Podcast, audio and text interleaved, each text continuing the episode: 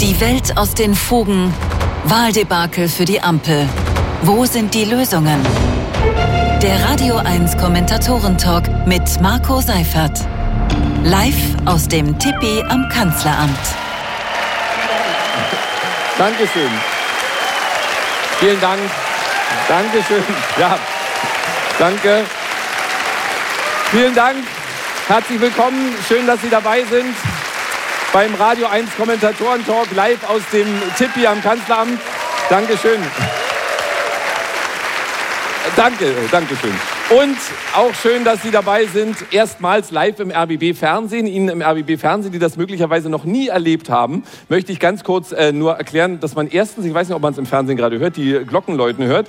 Ähm, und zweitens, das ist ein Talk, der ist ernsthaft, seriös und zwischendurch unterhaltsam. Und das machen wir über zwei Stunden. In der Mitte haben wir ein Stargast, nämlich ähm, Florian Schröder als Kabarettist, tritt auf. Mit dem Unterhaltsamen und auch Lustigen ist angesichts der momentanen Weltlage schwierig, also wird möglicherweise erst ein bisschen ernster zugehen. Ich könnte auch sagen, herzlich willkommen zum Marco Seifer Talk, dann müsste ich allerdings so drauf sein wie Sarah Wagenknecht, deren neue Bewegung ja den ebenso bescheidenen wie den Teamgedanken betonenden Namen Bündnis Sarah Wagenknecht trägt. Ob diese entstehende Partei eine wählbare Alternative ist oder werden kann oder doch eher Fundamentalopposition, auch darüber werden wir sprechen. Und ob sie vor allem der AfD Stimmen abjagen wird oder auch den anderen Parteien, auch darüber werden wir diskutieren. Und natürlich auch über den Umgang mit Menschen, die nach Deutschland wollen. Wer von Ihnen stimmt denn der Aussage zu? Und äh, sagen Sie bitte ich fürs Radio und melden sich gleichzeitig. Wer von Ihnen stimmt denn der Aussage von Olaf Scholz zu, die auf der Titelseite des Spiegel zu sehen war? Wir müssen endlich im großen Stil abschieben. Traut sich? Äh, ja, einige wenige. Wer findet diese Aussage komplett falsch? Wir haben ein äh, nicht sehr meinungsstarkes Publikum. Ich würde sagen, drei Viertel haben gar nichts gesagt. Aber vielen Dank. Äh, dann ist das wie beim Umfrageinstitut vielleicht. Wir reden zunächst aber über Nahost reden und über die Auswirkungen auch hier in Deutschland. Jetzt ist aber erstmal Zeit für unsere Kommentatorinnen und Kommentatoren. Ich freue mich auf eine neue hier in unserer Runde. Sie war einst beim Tagesspiegel, dann bei der Zeit, später bei Welt N24. Seit 2022 ist sie Chefredakteurin der Welt am Sonntag. Ich freue mich auf Dagmar Rosenfeld. Was für ein Publikum, Wahnsinn. Eine inzwischen treue Begleiterin unseres Talks ist die Frau, bei der ich immer etwas vorsichtig bin, was ich über sie sage, denn sie ist Rechtsanwältin und könnte mich jederzeit nach allen Regeln der Kunst kaputt klagen. Sie ist bundespolitische Korrespondentin im ARD Hauptstadtstudio. Ich freue mich auf Iris Seiram.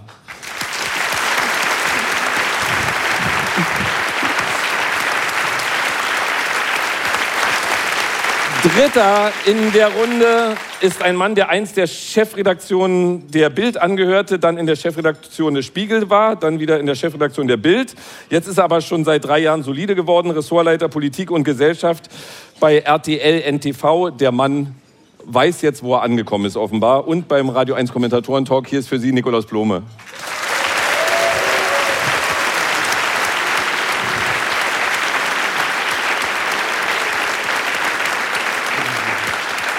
Nummer vier ist ein Mann, der neun Jahre lang Chefredakteur des Politmagazins Cicero war. In dieser Funktion hat er es auch hierher geschafft. Seit vergangenem Monat ist er jetzt aber Mitglied der Chefredaktion von T-Online. Zack, haben wir ihn schon wieder eingeladen. Hier ist für Sie Christoph Schwennecke.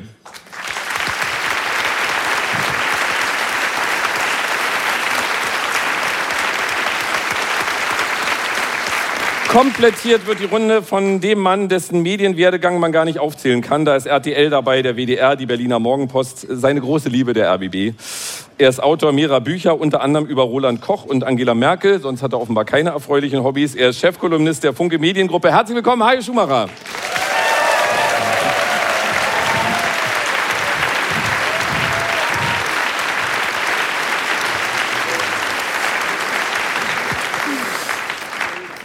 Und ah, jetzt ist das schon hier wie bei Konzerten. Wenn Hajo Schumacher kommen, dann zücken die Ersten das Handy und filmen mit. Das ist toll. Ich warte noch ein bisschen auf Unterwäsche, die auf die Bühne geworfen wird. Nur als Anregung vielleicht fürs nächste Mal. Ich versuche es jetzt trotzdem mal seriös am Anfang, ja, Hajo Schumacher? Ähm, äh, und fangen wir mit der neuen an, wie ich sagte, mit Dagmar Rosenfeld. Ähm, äh, wie schwer fällt es Ihnen, äh, über die Situation in Israel und im Gazastreifen politisch zu diskutieren angesichts dessen, was wir dort vor inzwischen mehr als drei Wochen erlebt haben? Was ist mit politisch diskutieren gemeint? Na, erstmal fand ich, äh, also am, am Tag danach und zwei Tage danach, wollte ich gar nicht politisch diskutieren, da war ich einfach erschüttert. Mhm. So, da ging es nicht darum, wer macht welche Politik und äh, wer ist jetzt politisch wofür verantwortlich, sondern da war Erschütterung. Und jetzt wird ja zunehmend politisch diskutiert. Das meine ich als Unterschied. Sie, äh, toller Einstieg, gleich mit einer Gegenfrage, fantastisch. Ja. ja. Wir Journalisten fragen gerne, aber wir geben natürlich auch gerne Antworten. Ähm, also die Debatte hat sich ja von der totalen Solidarität, die erstmal aus allen westlichen Ländern zumindest kam, hat sich ja verändert. Also wenn wir an das äh, EU-Treffen denken, die Abschlusserklärung, die es gegeben hat, da ist von äh, uneingeschränkter Solidarität nicht mehr die Rede, sondern es wird ähm, äh, humanitäre Korridore werden gefordert. Es gibt EU-Staaten wie Spanien, die einen Waffenstillstand fordern. Ähm, die Debatte hat sich auch finde ich, in eine seltsame Richtung gedreht, wenn ich an Christoph Heusgen erinnere, äh, den Chef der Münchner Sicherheitskonferenz, der gesagt hat, das ist nicht im luftleeren Raum entstanden. Das heißt also quasi, Israel hat eine Verantwortung dafür, was für einen Terror die Hamas da angerichtet hat. Ja, verkürzt könnte man dann immer schnell sagen, da hat jemand gesagt, sowas kommt von sowas, ne? wenn man es ganz verkürzt. Wenn man es also, verkürzt ja. sagen ja. will. Und das ist natürlich dieser Terror, dieses Abschlachten von Menschen, von Babys, von alten Frauen, Vergewaltigungen, Entführungen das kann man nicht relativieren. Dafür gibt es auch keine Begründung oder eine Erklärung. Das ist brutalster Terror und insofern äh, verstehe ich die Israelis, die sagen, wir müssen für die Sicherheit unserer Bevölkerung sorgen und deswegen muss die Hamas vernichtet werden. Das ist der Kampf gegen eine Terrororganisation. Mhm. Jetzt wurde, wurde hier gerade auch schon äh, die UN-Resolution angesprochen. Da gibt es jetzt ja in verschiedenen Medien große Diskussionen, weil Deutschland sich enthalten hat. Also in dem Fall wird es dann personifiziert äh, mit Annalena Baerbock. Ist das wirklich, oder, oder hat Sie das erschüttert? Also erschüttert im Sinne von, ähm, also dass ich das skandalös finde jetzt nicht, äh, weil man kann schon beobachten, wie, wie schwer es äh, sich gerade auch äh, Deutschland tut, seine Rolle jetzt hier zu finden. Also natürlich ist es klar, dass äh, wir eine uneingeschränkte Solidarität mit Israel haben. Das ist ja überhaupt gar nicht in Frage zu stellen. Nur muss man ja auch schauen, dass jetzt die ähm, Dinge, die dort passieren im Nachgang, natürlich auch eine irgendwie geartete äh, Reaktion erfordern. Und wenn man mal guckt, und ich bin kein Freund eines Ja-Abers, also da mhm. sind wir uns, glaube ich, auch einig, weil dieses Ja-Aber würde ja dann wirklich sehr, sehr, sehr lange zurückgehen, weil man kann immer irgendwie Ja-Aber sagen. Und das finde ich ist auch nicht die richtige Diskussion, die wir führen sollten, sondern eher diese Gesamtbetrachtung, was da überhaupt passiert ist. Und da finde ich, muss man schon sagen, dass die Vereinten Nationen wirklich ein multiples Organ Versagen irgendwie zeigen. Also nicht nur die Vereinten Nationen, auch alle Institutionen, die irgendwie völkerrechtlich hier eingreifen könnten. Also ich finde, das ist eher wirklich ein Trauerspiel, ähm, dass man sich zurückgelehnt hat, zugeschaut hat, wie sich die Situation dort zuspitzt über Jahrzehnte und, und jetzt da irgendwie wirklich so rumeiert welche Position man denn jetzt auch einnimmt. Und naja. diese Diskussion über, entschuldige, ähm, ob man jetzt im Plural ähm, äh, Waffenstillstände wa ne, oder Waffenstillstand äh, Singular also das finde ich irgendwie. Das muss man kurz erklären, das haben bestimmt nicht alle mitgekommen. Es ging in dieser Erklärung tatsächlich um den Wortlaut steht da drin, wir fordern einen Waffenstillstand oder wir fordern Waffenstillstände. Da ist man ja dann wirklich. Äh, naja, diese UN-Resolution hatte ja noch viel mehr. Also die Hamas taucht dort gar nicht drin auf. Israels Selbstverteidigungsrecht wird, taucht dort nicht auf. Das ist eine Resolution, die von 22 arabischen Staaten eingebracht worden ist. Dagegen gestimmt haben unter anderem die USA. Deutschland hat sich enthalten. Das ist etwas anderes als ein Nein. Und ich finde, wenn die Maxime von Olaf Scholz für die Ukraine gilt, immer an der Seite der USA, keine Aktion alleine, immer in Absprache mit den USA, dann ist die Frage, warum man hier nicht wie die USA mit Nein gestimmt hat, zumal es ja auch im Koalitionsvertrag steht und lange schon deutsche Handlungsmaxime ist, dass die Sicherheit Israels deutsche Staatsräson ist. Und sich dann zu enthalten, das ist, finde ich, sehr problematisch. Nikolaus Blome macht für alle am Radio, im Fernsehen haben Sie es gesehen, dicke Backen, ähm, weil... Ja, das ist so ein... Das stimmt alles, das stimmt alles und wahrscheinlich wäre es irgendwie ein schlankerer Fuß gewesen, äh, das mit Nein zu stimmen. Und gleichzeitig ist es vollkommen egal Es ist vollkommen schnurz, wer wie über diese Resolution abstimmt, Aber glaube geht's ich. nicht auch um Symbole in dieser Zeit? Ja, aber dann würde ich mir eine andere Symbolik suchen. Also ich bin sofort bereit, der Außenministerin oder der ganzen Bundesregierung nachzusehen, dass sie sich da nur enthalten hat, wie andere Länder wie Großbritannien, Frankreich und eine ganze Reihe europäischer Länder auch. Das könnte ich denen schon nachsehen, wenn sie dafür sorgen würden, dass jüdisches Leben in Deutschland sicher ist. Denn das ist das Einzige, was wirklich zählt und was man als Bundesregierung wirklich beeinflussen kann. Alles andere, da kann man mitmischen, klug oder nicht so klug, wirkmächtig oder nicht so wirkmächtig. Aber das, was diese Regierung in der Hand hat, das soll sie gefälligst machen und da gibt es Defizite. Dazu kommen wir auf jeden Fall noch, Christoph Schwennecke. Dann frage ich gar nicht. Äh, doch, fragen Sie ruhig. Ja, ich wollte nämlich, äh, weil auch hier fiel dieser Begriff immer und wenn wir uns alle ehrlich machen, also oder die meisten, also äh, mache ich es nur auf mich bezogen, wenn ich mich ehrlich mache, ich verstehe es gar nicht immer, was gemeint ist, ist deutsche Staatsräson. Das sagt man immer so höhen, das klingt dann immer gut, dann kriegt man auch Applaus, aber ähm, was bedeutet dieser Satz jetzt mehr als drei Wochen nach äh, den brutalen Anschlägen? Die Sicherheit Israels ist deutsche Staatsräson. Naja, das heißt natürlich die uneingeschränkte Solidar- Solidarität, die politisch ja auch äh, dokumentiert wird. Ich teile, was die UN-Resolution anlangt, eher die Position von Nick Blome, dass ich sage, das ist vertretbar, äh, ähm, da sich zu enthalten, denn eine Enthaltung ist keine Zustimmung. Übrigens glaube ich, dass Frankreich zugestimmt hat. Also das, äh, ähm, aber, aber gut. Was mir bei der ganzen Diskussion ehrlich gesagt ähm, missfällt, und da komme ich auch auf Christoph Heusgen zurück, ist, dass wir, dass wir ganz stark in so ein binäres Denken verfallen. Es gibt nur noch schwarz oder weiß, es gibt nur noch richtig oder falsch und nur noch gut oder böse. Und natürlich ist es klar, was da passiert ist vor drei Wochen, ist grauenhaft, bestialisch und durch nichts zu rechtfertigen. Und nur böse. Und durch nichts zu rechtfertigen und nur ausschließlich böse. Ja, aber ich, Moment, lass mal, ja, jetzt kommt, ja, es tut mir leid, sag mal, jetzt kommt ein Aber.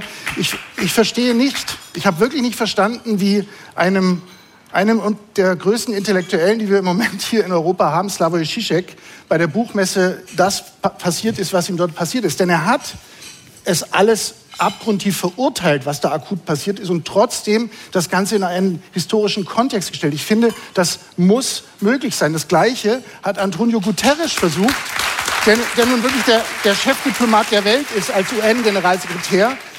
Christoph Heusgen hatte einen kleinen Blackout, würde ich sagen, weil ihm, er hat sozusagen der, der, Vorsatz hat gefehlt bei dem, was er gesagt hat. Deswegen hat er sich im Nachhinein auch entschuldigt.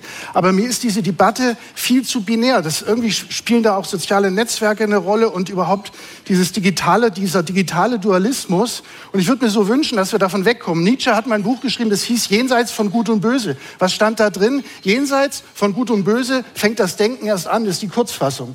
Und Peter Sloterdijk hat jetzt ein Buch geschrieben über die Farbe Grau. Warum? Weil er es leid war, dass immer nur in Schwarz oder Weiß gedacht wird. So kommen wir nicht weiter. Und wenn jeder sofort dann an die Wand gestellt wird, erst recht nicht. Der Mann war mal beim intellektuellen Magazin. Äh, ja, ähm, Ich möchte mit Heinrich Heine. Ja, nein, aber äh, vielleicht sollte Hajo Schumacher darüber nachdenken, wen wir jetzt schon einladen, um das Niveau hier hochzuziehen. Ja, ja. ja. Ähm, Aber er, gelungen. Er, er, ist für das, er, er muss den Durchschnitt halten. ja. Das ist meine Kernkompetenz. Aber äh, es, es ist ja, dafür, auch dafür bekommt man Applaus. Aber gibt es sowas wie ein, wie ein Zeitraum? Also ich sag mal, am Tag der Terroranschläge, äh, der, dieser brutal äh, erkennbaren Dinge, die es gab. Und das ging ja dann noch Tage weiter, weil man dann erst Stück für Stück mitbekommen hat, wie brutal das war. Dass da niemand sagt, wir stellen das in einen historischen Kontext, ist ja logisch. Aber ist jetzt die Zeit gekommen, Hajo Schumacher, das jetzt in einen historischen Kontext zu stellen? Und dann sind wir ja wieder nicht mehr so weit weg davon zu sagen, sowas kommt von sowas, äh, jetzt verkürzt gesagt. Hajo Schumacher. Die Debatte ist unglaublich toxisch, weil man Ja. ganz schnell irgendwas in den falschen Hals kriegt. Bei Cicek würde ich zum Beispiel sagen, alles richtig, was er gesagt hat, nur der Ort und der Anlass war vielleicht Aber kommt nicht er da drum rum, Hajo? suboptimal. Kommt Naja, er da die drum rum? Soll er hat sagen- was anderes soll er über erwartet. Slowenien als Sie philosophisches wollten Land reden? Also- Und so, gut, egal. Also was ich damit nur sagen will, wer wann, wo, was, in welchem Kontext sagt, ist extrem wichtig. Man kann das Richtige am falschen Ort sagen. Und Zeiträume sind auch wichtig. Zeiträume Ja. sind wichtig und da gebe ich jetzt nur mal einen Fakt rein, der mich irritiert hat. Ich glaube, es war der Donnerstag nach den Massakern, also vier oder fünf Tage danach. dass der Emir von Katar, den wir in verschiedenen Kontexten bereits kennenlernen durften, der auf jeden Fall nachweislich ein Hamas-Finanzierer ist, hier in Deutschland mit allen Ehren, die wir haben, mit aller Staatsräson, die wir haben, empfangen worden ist vom Bundespräsidenten, vom Bundeskanzler, von der Bundesaußenministerin. Und selbst aus Israel gab es daran keine hörbare Kritik. Warum können wir einen Finanzier des Terrors hier, hier gerade so empfangen? Weil er Kontakte hat zu Hamas und bei der Befreiung von Geiseln und allem, was da zu verhandeln ist, eine wichtige Rolle spielt. Das zeigt, wie Aber ist es dann richtig? Ist äh, äh, was ist richtig? Ja. Es geht nur darum, was weniger falsch ist oder was weniger vielleicht gefährlich ist. Mhm. Und da sind wir genau in diesem Graubereich. Normalerweise müssten wir nach unseren Grundsätzen diesen Emir gar nicht erst ins Land lassen. Ja? Der würde hier weder eine Duldung noch eine Aufenthaltsgenehmigung bekommen. Ja, aber wir tun es trotzdem. Warum? Weil wir Dinge gegeneinander abwägen. Und dann kommen wir sofort wieder in das Thema Staatsräson. Naja, aber ja, aber das, Entschuldigung, Entschuldigung, wenn ich ganz kurz äh, noch dazwischen gehen kann. Das, ähm, das ist ja ein Kommentatorentalk, das ist ja ein Meinungstalk. Äh, und jetzt äh, wurde abgewogen. Was, was macht denn ein Bundespräsident, ein Bundeskanzler, eine Bundesaußenministerin? Laden Sie den nun ein, weil Sie dadurch möglicherweise Geiseln frei bekommen? Oder sagen Sie, den lassen wir hier nicht rein. Also es kann gerne es Nikolaus Blum oder... Einfach es müsste viel präziser benannt werden. Das ist ja auch das Problem an dieser Vakuumäußerung. Äh, das findet nicht im Vakuum statt, dass man so gar nicht weiß, was das sagen soll.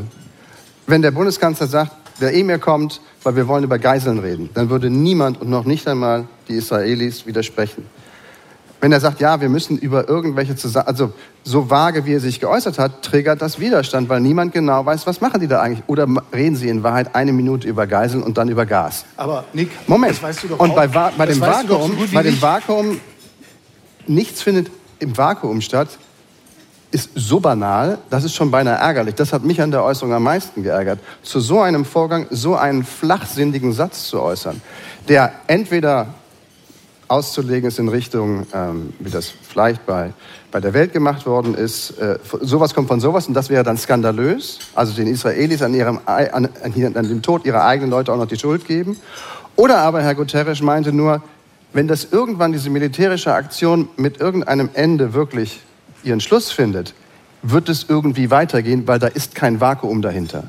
Und überdenkt doch mal, was dann eigentlich die nächsten Schritte nach dem militärischen sind. Wer das gemeint haben sollte, würde auch ich unterschreiben. Christoph Schwennicke dazu und dann habe ich eine Frage an Dagmar Rosenfeld oder sie antwortet ohne Frage. Also ich muss noch mal zurückkommen auf den Emir, der uns hier äh, besucht hat. Äh, Nikolaus, das weißt du so gut wie ich, dass natürlich der Bundeskanzler sich nicht hinstellen kann und sagen kann, wir reden jetzt hier ausschließlich über Geiseln. Das geht um Geheimdiplomatie, da sprichst du das natürlich nicht vor laufender Kamera an. Dass das trotzdem ein Geschmäckle hat, wie man da sagt, wo ich herkomme, ist völlig klar, aber das musst du quasi in Kauf nehmen. Du kannst nicht, du, du kannst nicht, genauso wie ich ehrlich gesagt auch immer Probleme damit habe, dass wir immer genau sagen, welche Waffen wir am besten auch auf welchem Wege äh, äh in, in die Ukraine liefern. Also es gibt manche Dinge, die müssen hinter verschlossenen Türen stattfinden, wenn sie denn zum Erfolg führen sollen. Und es hat ja zu einem Teilerfolg immerhin geführt. Es sind ja zwei Geiseln freigelassen worden.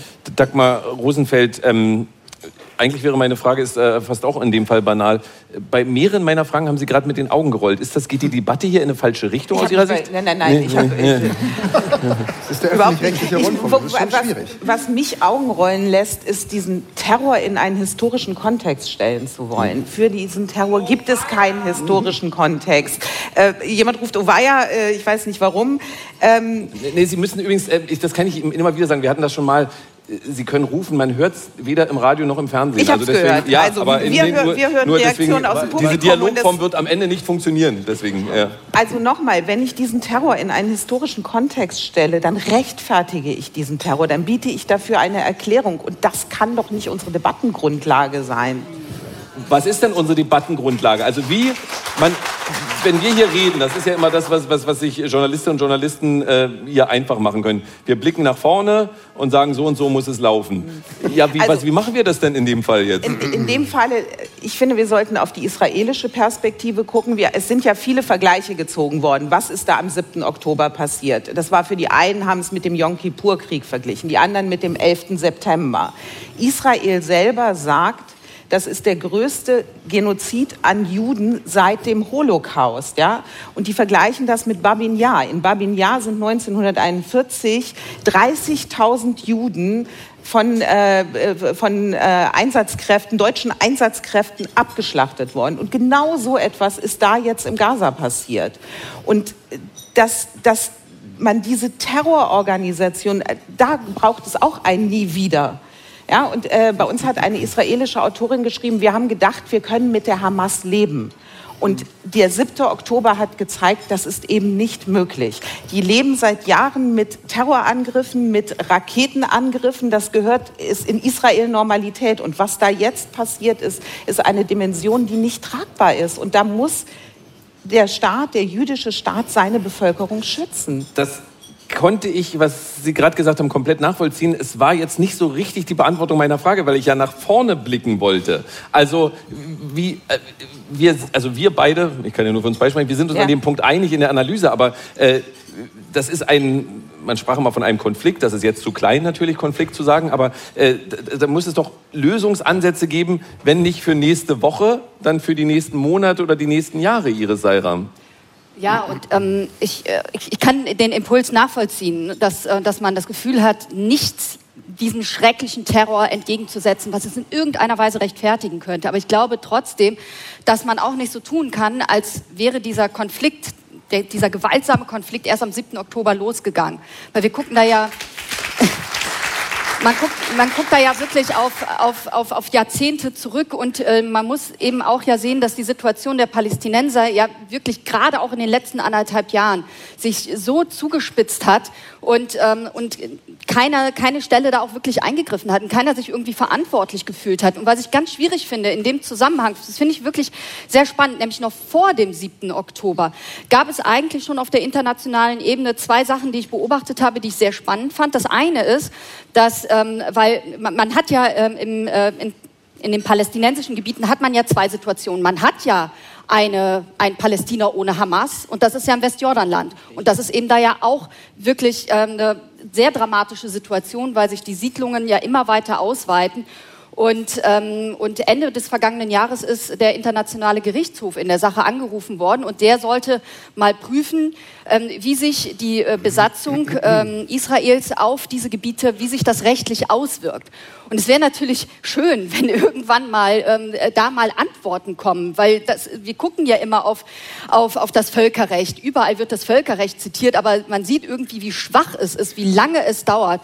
Und ähm, man kann, ich hatte letzte Woche noch mit Den Haag telefoniert, man kann erst in 24 damit rechnen, dass man da eine irgendwie geartete Antwort bekommt. Das andere ist, was ich in dem Zusammenhang auch sehr spannend zu beobachten fand, ist, dass wir gerade bei Ukraine-Russland sehr viel über ein, über ein Sondertribunal gesprochen haben. Sondertribunal ja deswegen, weil ähm, Russland kein Vertragsstaat ist und deswegen ist es um einen Drittstaat geht, wie man das irgendwie hindengelt. Israel ist auch kein Vertragsstaat und da auch Völkerrechtler schon gewarnt haben, na ja, das, was man Russland vorwirft, könnte eventuell Ausstrahlungswirkungen auch auf das haben, was Israel praktiziert. Also das ist, ähm, ich will gar nicht sagen, dass ich das richtig oder falsch finde. Ich will es nicht bewerten, aber ich will nur sagen, dass es da eben ähm, verschiedene Ebenen gibt. Und wenn man ein Völkerrecht hat, dann finde ich, muss es für alle gelten und es muss in gleicher Weise gelten.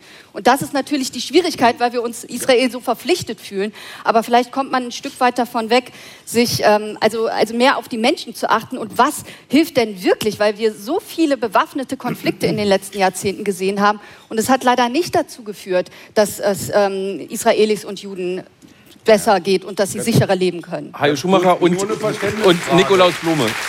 Nur eine Verständnisfrage. Also jetzt rein juristisch, völkerrechtlich würde man quasi sagen, Gaza gleich Donbass oder so ungefähr. Nee, das, bei Gaza so wird es ja noch mal komplizierter. Also die, ähm, die, die Bundesrepublik, ja, also ja, sind draußen seit mehr als das ist mega, mega, mega kompliziert. Man kann es hm. nicht eins zu eins gegenlegen, also, ne? aber ja, man beobachtet natürlich irgendwie schon.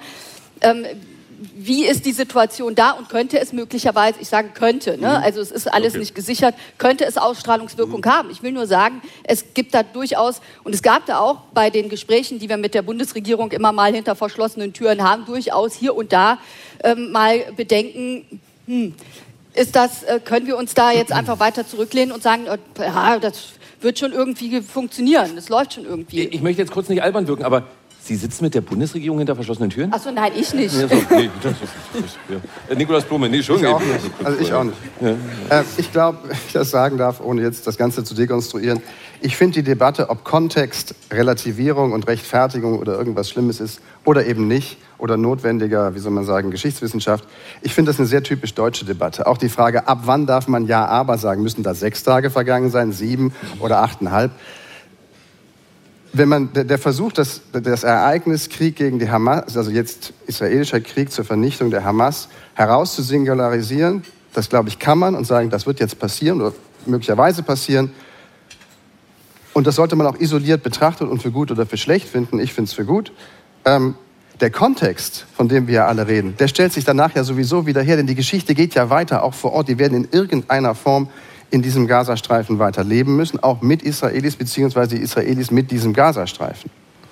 Das heißt, indem wir jetzt die ganze Zeit zurückgucken und uns gegenseitig mit der Schublehre abmessen, was wir sagen dürfen oder was wir nicht sagen sollten, sollte man lieber einen Moment lang sagen, okay, die uns darauf einigen, die Israelis gehen jetzt militärisch gegen Hamas vor und versuchen das militärisch in ihrem Sinne zu lösen, weil mit dieser militärischen Organisation, dieser Terrororganisation nicht zu reden ist. Und danach braucht es eine zweite Idee. Und Finden Sie die Idee denn aber richtig, das Vorgehen zu sagen, die Hamas zu vernichten? Ja, das würde ja. ich sagen. Das ist, das ja. ist ein aber, Krieg und in dem Krieg wird einer gewinnen. Trotzdem, schön, kann ich erst noch, der Punkt kann gleich kommen. Ich habe nur eine Frage dazu. Also das die Hamas vernichten, das, das klingt, äh, ich glaube, da gibt es niemanden hier im Saal, ähm, der, der sagt, dass das wäre falsch, die Hamas zu vernichten. Aber die wir, wir, wir wissen. Wir, wir, aber wir wissen ja nicht, wer läuft da mit einem, äh, die laufen ja nicht mit einem Mitgliedsausweis rum. Und wir wissen gar nicht, wie, ja, ne, ich, das klingt lustiger, als ich es meinte eigentlich, ähm, sondern das ist ja, das ist ja nicht trennscharf. Also wie vernichtet man die Hamas? Das ist ja das Dilemma. Es gibt dort ja. nicht klassische militärische Stützpunkte, die man ja. angreifen kann, eine Armee, die man sozusagen äh, besiegen kann, sondern die Hamas ähm, äh, hat äh, ihre, ihre Lagerstationen, wie immer man das nennen will, bei Krankenhäusern, bei Schulen. Es gibt dieses, Tun dieses Nein, Tunnelsystem. Aber trotzdem ist es eine genau, militärische Organisation, die sich eine hinter zivilen Organisationen meinetwegen auch eine, ja. sicherlich auch eine Terrororganisation, gleichwohl militärisch organisiert und die sich dabei schändlicherweise auch noch hinter zivilen Zielen, womöglich sogar hinter dem größten Krankenhaus im Gazastreifen versteckt. Und trotzdem bleibt es etwas, was man militärisch bekämpfen kann. Mhm. Christoph Schwennicke. Ich wollte auf den Punkt von Nick Blume noch mal eingehen, dass heißt wir er, in Deutschland... Ich, ich kenne ihn sehr lange. Ist Nick der übliche Name?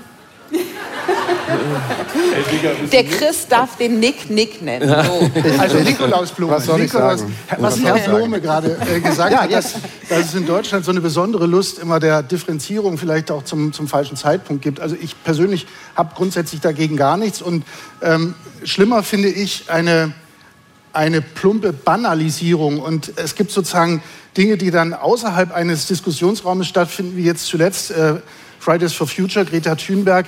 Äh, also wenn da dann gesagt wird, äh, Genozid, äh, den, den Israel da seit Jahrzehnten vollzieht und es sei ein Apartheidstaat, ähm, da finde ich, da, das ist dann außerhalb jeder äh, Diskussionskultur und vielleicht hätte es da dann auch tatsächlich nicht geschadet, äh, statt Schulstreik zu machen, mal in den Geschichtsunterricht zu gehen. Also da finde ich schon, muss man klar machen, da muss man klar machen, ähm, worüber kann man debattieren. Bin über, ich bin über den Applaus tatsächlich überrascht, weil ich fand es billig gerade. Ja, okay. Aber man kann sagen, also, es liegt ja dann im Ermessen der Zuhörerinnen und Zuhörer. Sie sind ja der Moderator und nicht der Bewerter. Ja, Auf jeden Fall sehr divers, kann man sagen. Also, ja, das ist das Schöne. Ja. Ähm, äh, die Frage ist, also wir reden hier ja auch oft über, einen, über die Bundesregierung, wie die sich verhält. Kann man der Bundesregierung jetzt drei Wochen äh, nach diesen furchtbaren Terroranschlägen ist das eine Regierung, die sich angemessen bisher verhalten hat oder nicht? Also jetzt, wir hatten über die UN gesprochen, aber ansonsten spielt Olaf Scholz eine gute Rolle, Annalena Baerbock? Ähm ich glaube, das ist eine Frage, die in Israel scheißegal ist. Die diskutiert kein Mensch. Die diskutieren wir hier, weil ja eben wir ja unsere Regierung, Gefühl, oder? Ja, die, die wählen wir ja oder wählen sie nicht. Bemerkenswert, dass Olaf Scholz im Gegensatz zur Ukraine als allererster in Israel war. Was aber gut war, oder? Ja, es, war, es fiel auf jeden Fall auf. Also es hatte ein sowas wie Energie. Ist das ein Lerneffekt gewesen oder ist das einfach, weil es was anderes ist? ich glaube, das ist diese Staatsräson, von der alle reden, die da einen symbolischen Ausdruck fand. Und die Sicherheit der Ukraine gehört nicht zur Staatsräson unseres Landes. Ist so, steht auch in keinem Koalitionsvertrag. Insofern hat er da einen klaren Unterschied gemacht. Ähm, Haltungsnoten für diese Bundesregierung. Also ich fand, die haben bislang keine wirklich großen Fehler gemacht. Aber wie gesagt, das ist auch für den Fortgang der Dinge ziemlich egal. Also es gab mal Zeiten, wo die Kontakte in den Nahen Osten besser waren, wo man sich sowas wie eine, wie auch immer geartete Vermittlungsposition hätte vorstellen können. Ich glaube, dass das mit dieser Außenministerin gerade schwierig ist. Ja, sie versucht es aber, ne? Ja, ja das finde ich auch richtig. Das find, ich fand es auch richtig, ja. dass sie in Ägypten zu dieser Friedenskonferenz gefahren ist. Das hätte man auch lassen können. Und den Emir von Katar getroffen hat, um so. über die Geiseln zu sprechen. Also, das ist das, was ich meine. Sie haben bislang keine wirklich großen Fehler gemacht. Das hält Nikolaus Blomer auf seinem Stuhl ganz schwer aus, wenn eine SPD-Grünen geführte nee, nee, Bundesregierung nee, keine großen find, Fehler gemacht find, hat. Es ist, es ist, äh, wenn man so will, Sie haben keinen großen Fehler gemacht auf, dem, auf der großen internationalen Bühne. Mhm. Sie spielen aber, wenn man ehrlich ist, auf der großen internationalen Bühne eine Nebenrolle, die so klein ist, dass man eigentlich eine zweite Bühne braucht, um sie zu sehen. Und das eine, und das aber vielleicht muss man ja nee, auch nee, gar Moment, nicht immer als Deutscher auf der großen Bühne absolut. spielen wollen. So, absolut. Also insofern, also ein Häkchen an diesem Auftritt, so klein oder groß er ist. Eben viel, also, sagtest du, ähm, der Fortgang der Dinge, darauf hätte man keinen Einfluss. Auf einen Fortgang der Dinge hat man eben doch Einfluss. Und das ist die Frage, ob die jüdischen Mitbürger in Deutschland ihre Koffer packen. Absolut. Und gehen, wohin auch immer. Wohin, also, wenn Israel vielleicht gar nicht mehr sicher ist, wohin gehen diese Menschen dann? Also, wenn sie jetzt das Gefühl sich breit macht in diesem Land, als Jude bin ich hier nicht mehr sicher. Ich kann mein Kind morgens nicht mehr in einen Kindergarten geben, weil es irgendwie Haue kriegt, weil die Mutter oder der Vater Jude ist dann finde ich, ist das die Aufgabe der Bundesregierung. Aber das ist doch nicht erst seit dem 7. Oktober. Ja, aber es ist offenkundig ja noch einmal so gehighlightet worden. Vor jeder Kita stehen 24 Stunden am Tag Polizisten. Ja, aber wenn man die, der jüdischen Gemeinde zuhört, ist es offenkundig jetzt schlimmer geworden. Das kann man wahrscheinlich auch irgendwie herleiten, warum das so ist. Und dagegen mit wirklich allem, was es gibt, vorzugehen. Absolut. Und auch gerne mal mit einem Stück überschießender Polizeigewalt. Ich, ähm, würde ich sagen, ja, da hätte ich überhaupt gar nichts gegen. Ähm, das wäre die Aufgabe der Bundesregierung. Ich wollte auf dieses Thema kommen, aber erst hatte sich Iris Seiram noch ja, zu Wort gemeldet und Christoph Schennig auch. Ich würde gerne widersprechen. Also ich, ich gehe noch so weit mit, dass man vielleicht eben auf der internationalen Bühne keine großen Fehler gemacht hat. Aber wenn ich jetzt innenpolitisch gucke, dann äh, kann ich doch äh, wahrnehmen, dass sich ein großer Teil der Bevölkerung, und das ist eben gerade die muslimisch-arabisch-türkische Community, ähm, sehr alleine gelassen gefühlt hat. Ähm, bei, bei allem Verständnis natürlich dieser wahnsinnige Schock und dass man sich dann an die Seite Israels stellt, das ist überhaupt gar keine Frage und überhaupt nicht in Abrede zu stellen.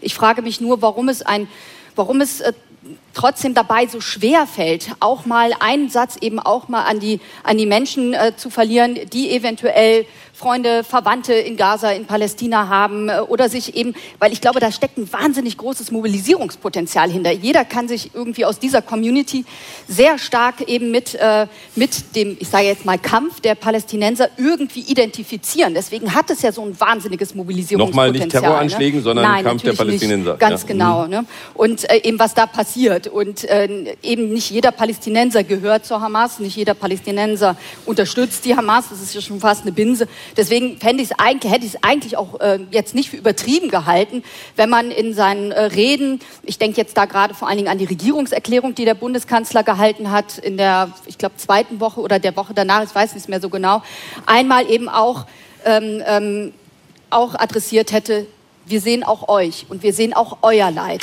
Weil ich glaube,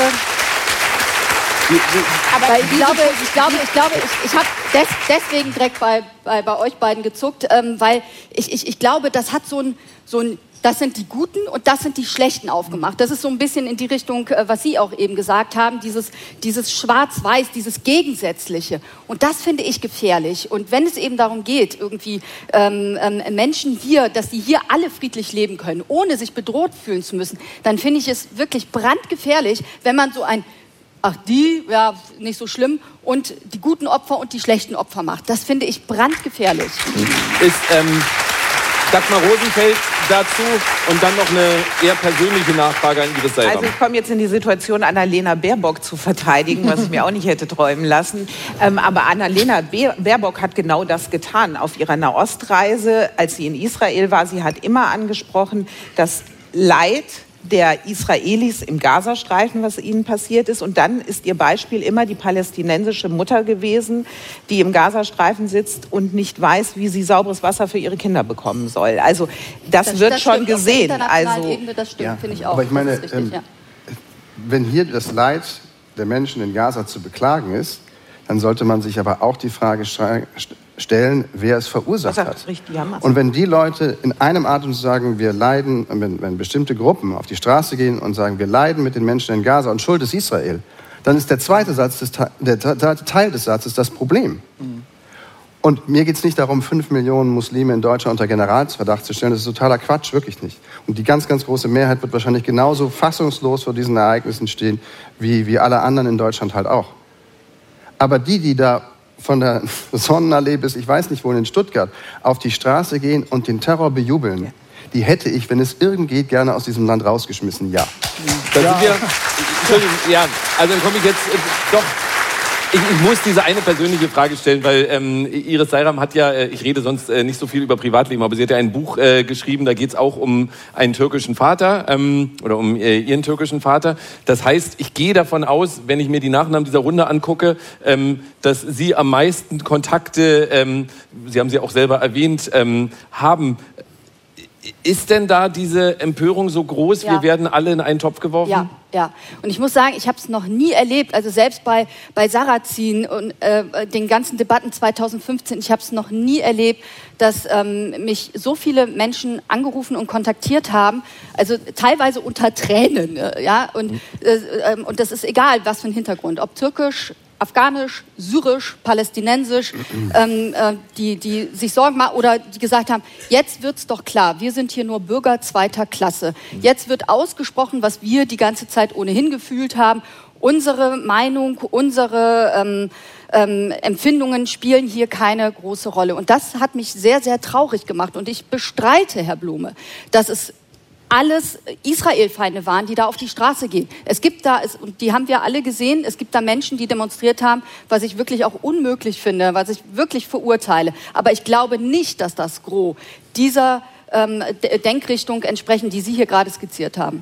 Also, dann sollten die vielleicht mal die Plakate wechseln oder dem Ratschlag folgen, den wir immer den Menschen geben, wenn sie hinter einer AfD oder einer Pegida-Demonstration mhm. hergelaufen sind. Schaut mal bitte, was da vorne ist. Wer da hinten mitläuft, während vorne der Nazi seinen Scheiß erzählt, ähm, dann müsste das allerdings auch für diese Demonstration gelten. Wenn vorne der durchgeknallte Palästinenser erklärt, also, from the river to the sea. Nikolaus also, soweit, jetzt Christoph Schwennecke. Ja. Also das, das dröhnende Schweigen der, der Muslimverbände hier in Deutschland hat mich am Anfang schon auch bestürzt. Es war aber nur bestürzt. am Anfang, muss man sagen. Ja gut, aber, ja. Ja, ja aber ich, ich meine, wir haben vorhin darüber geredet. Da, Sie haben selber gesagt, ich war zwei Tage, hatte ich nur Entsetzen. Warum haben die nicht auch dieses Entsetzen Genau, so ich wollte nur, dass, falls ich Menschen das nicht mitbekommen haben, die haben sich gut, dann noch gut. geäußert. Genau. Aber trotzdem war dieses Schweigen auffällig. Und dann haben sich manche auch also sehr gewunden, sage ich mal. Und ich hätte mich auch nicht dagegen gesträubt, an dem einen oder anderen Dönerladen ein Schild äh, zu sehen, äh, I stand with Israel oder so etwas. Ja, das wäre auch nicht verkehrt gewesen. Und es tut mir einfach leid, jetzt wird es vielleicht ungemütlich für mich. Aber zur Wahrheit, äh, Nikolaus Blome hat gesagt, ich weiß gar nicht, warum ich an dir, an dir jetzt mal anknüpfe. Das hast du gar nicht verdient, so aber weil du so kluge Sachen sagst wahrscheinlich. Er hat gesagt, er würde die am liebsten alle rausschmeißen, die da jetzt äh, sich so gerieren wenn und diese Demonstrationen machen. rechtlich geht, habe ich gesagt. Ja, ich weiß, ich weiß. Aber das war halt eine Affektaussage von dir. So, die Wahrheit ist doch, dass ähm, mit, mit, mit dem, was seit 2015 passiert ist, sind mehr von denen gekommen. So, so, schlicht und ergreifend ist das. Und nein, Moment, lassen Sie mich bitte zu Ende sagen. Und wenn Frau Göring-Eckardt seinerzeit gesagt hat, Deutschland wird ein anderes Land sein und ich freue mich drauf, kann ich nur sagen, meine Vorfreude war damals schon sehr reserviert. Und ich glaube, dass das ein Teil dessen ist. Und noch was, damit es auch gesagt ist, wenn ein Bundespräsident sagt, der Islam gehört auch zu Deutschland, so hat er es nämlich gesagt, das auch wird immer gerne weggelassen, dann muss man sagen, geht sowas vielleicht dann auch ein Stück weit mehr damit einher. Also das gehört dann eben auch zur, zur Ehrlichkeit. Aber ist das nicht genau das, dass man sagt, ähm, die Muslime, sind dafür verantwortlich. Naja, also, ist es nicht Herr genau das, was Seifert, wir gerade ich besprochen ich haben? würde Ihnen wahnsinnig gerne zustimmen, wenn nicht von den Muslimen, also den, der hoffentlich der Mehrheit, der hoffentlichen Mehrheit, wenn da das gekommen wäre oder kommen würde, was wir, worüber wir gerade gesprochen haben. Dem ist aber nicht so, sondern ich, was man sieht, ist vor allem das, was uns sehr, sehr sauer aufstößt. So, und ähm, das kann ich nur konstatieren, wenn Sie mich, wenn Sie mich belehren können, dass es da ganz viele äh, muslimische Verbände gab, die, die, die auch die uneingeschränkte Solidarität jetzt mit Israel nehmen, dann bin ich sehr froh. Aber Sie können es, glaube ich, nicht. Ich, ich kann es überhaupt nicht. Ähm, ich bin aber auch nicht der richtig festen Überzeugung, dass die Muslimverbände für die Mehrheit der Muslime in Deutschland äh, stehen oder von den Mus Ja gut, vielen Muslimen selbst als deren Vertretung Ja, wahrgenommen werden. Aber Hajo Schumacher Herr wollte was dazu sagen.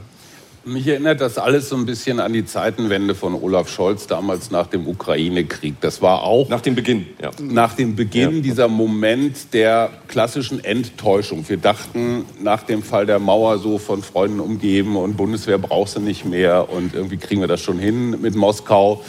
Und wir sind damals eines Besseren belehrt worden. Diese Realität ist halt ein bisschen äh, garstiger, als wir uns das wünschen. Und genau dieselbe Zeitenwende haben wir jetzt erlebt, nur auf einem ganz anderen Feld. Wir haben festgestellt, dass diese Gedenktagsformeln von wegen, wir dürfen nicht zulassen, dass jüdisches Leben in Deutschland, hat sich als totaler Bullshit erwiesen. Ja, wir lassen es zu und zwar seit ganz, ganz langer Zeit. Und jetzt haben wir auch diesen Moment der Enttäuschung, dass wir uns einfach mal die Karten legen müssen. Ja, es gibt Antisemitismus in diesem Lande, aber nicht nur bei Muslimen. Wenn wir an Universitäten gucken, wenn wir an Schulen gucken, wenn wir und insofern ist Greta Thunberg kein singuläres Bildungsproblem, sondern sie ist Teil einer relativ großen und ich würde sagen weltweit ähm, noch deutlich äh, präsenteren Haltung, die hier in, in Deutschland noch so darf man nicht sagen, aber woanders ist dieses ganze Narrativ mit postkolonialistisch und so weiter sehr, sehr verbreitet. Und auch da haben wir gedacht, ach komm, ne, uneingeschränkte Solidarität, Staatsräson, das hilft schon. Nein, es hilft nicht. Wir werden jetzt mit einer Realität konfrontiert und wir sind nicht am Ende von irgendwas, sondern in Wirklichkeit am Anfang. Wie gehen wir denn mit dieser Realität um? Nikolaus, ich wollte den Applaus nicht abschneiden für Schumacher. Ja. Dankeschön. Ähm, Nikolaus Blome verstieg sich vorhin in äh, einer äh, Empörungsaufwallung äh, in die Formulierung von mir aus auch mit überschießender Polizeigewalt. Also, wir reden hier Sparen, ne? von, äh, von Antisemitismus in Deutschland. Der, und das wurde auch angesprochen, ähm, von bestimmten einzelnen, wir kennen die Größenordnung nicht, Muslimen kommt, der von Neonazis kommt, der in Teilen der Gesellschaft verankert ist. Ja, wie bekommen wir denn beides in den Griff? Weil dann sich hinzustellen und zu sagen, und das haben Sie ja selber gesagt, Herr Blume, abschieben, da kriegt man dann Applaus, aber ist ja, ist ja Blödsinn Quatsch. am Ende. Also ehrlich ist ja gesagt ist das Quatsch, das sind ja auch viele. Menschen, die hier. Na, aber, Ja, aber da, hat, er, hat er selber gesagt. gesagt. Hat er selber gesagt, ja, ja, genau. Also wie, wie bekommen wir das in den Griff? Ja, wer möchte denn? Naja, ich glaube schon, dass man mal anfangen sollte, ähm, bei diesen Demonstrationen klarzumachen, wem die Straße gehört, und zwar nicht diesen Demonstranten oder zumindest nicht denen in der großen Demonstrationsgruppe, die unbedingt brüllen müssen, alle Juden ins Gas. Aber ist es Warum das jetzt muss jedes Jahr- warum ist jetzt muss die Antwort? Oder was ist die Antwort? Naja, ich würde mal sagen, niederknüppeln haben Sie jetzt gesagt, ähm, damit das auch ganz klar bleibt. Ähm, ich glaube, es ist geltendes Recht, dass das nicht stattfindet. Und dann wird immer so ein bisschen abgewogen, ah ja, naja, klar, wenn wir die jetzt auflösen müssen, dann gibt es noch mehr Krawall. Das wäre mir dann vollkommen gleichgültig. Sowas gehört aufgelöst. Warum hat es, ich glaube, beinahe jedes Jahr in Berlin, mitten durch Berlin, einen Al-Quds-Marsch gegeben, dessen Provenienz und Aussage an Eindeutigkeit in Sachen Israel absolut gar keinen Zweifel an gar nichts zulassen. Und trotzdem durften die das. Aber ja, guck an. Lassen, warum Iris lassen wir, ja, Und dann, Moment, und die den, den, den, den Satz die jetzt gleich. Nazi-Demos noch zu, So, diese. Nazi-Aufmärsche, So. die noch in Deutschland stattfinden? Das Also ist ich doch finde, jetzt Sehe ich- das ich eine gegen das andere Nein, aus. sehe ich aber ganz genauso. Damit wir uns ja klar verstehen, die gehören genauso von der Straße, darf ich Ihr Wort benutzen, geknüppelt, ähm, wie die anderen. Da muss der Staat diesen Teil des Rechtes durchsetzen, weil es nämlich Staatsräson ist. So, da würde ich sagen, äh, also emotional nachvollziehbar ist aber natürlich dennoch ein Herumdoktern an Symptomen. Lässt sich da an Schulen was richten? Oder, also ich versuch's, äh, ich widerspreche gar nicht, ich versuche nur noch zu Aber weiten. mir wäre recht, wenn in Berlin die Kinder, wenn sie da rauskämen, lesen und schreiben könnten. Ähm, Ja. Moment. So, und das, da lachen Sie drüber. Ich glaube, jedes zweite kann es nicht.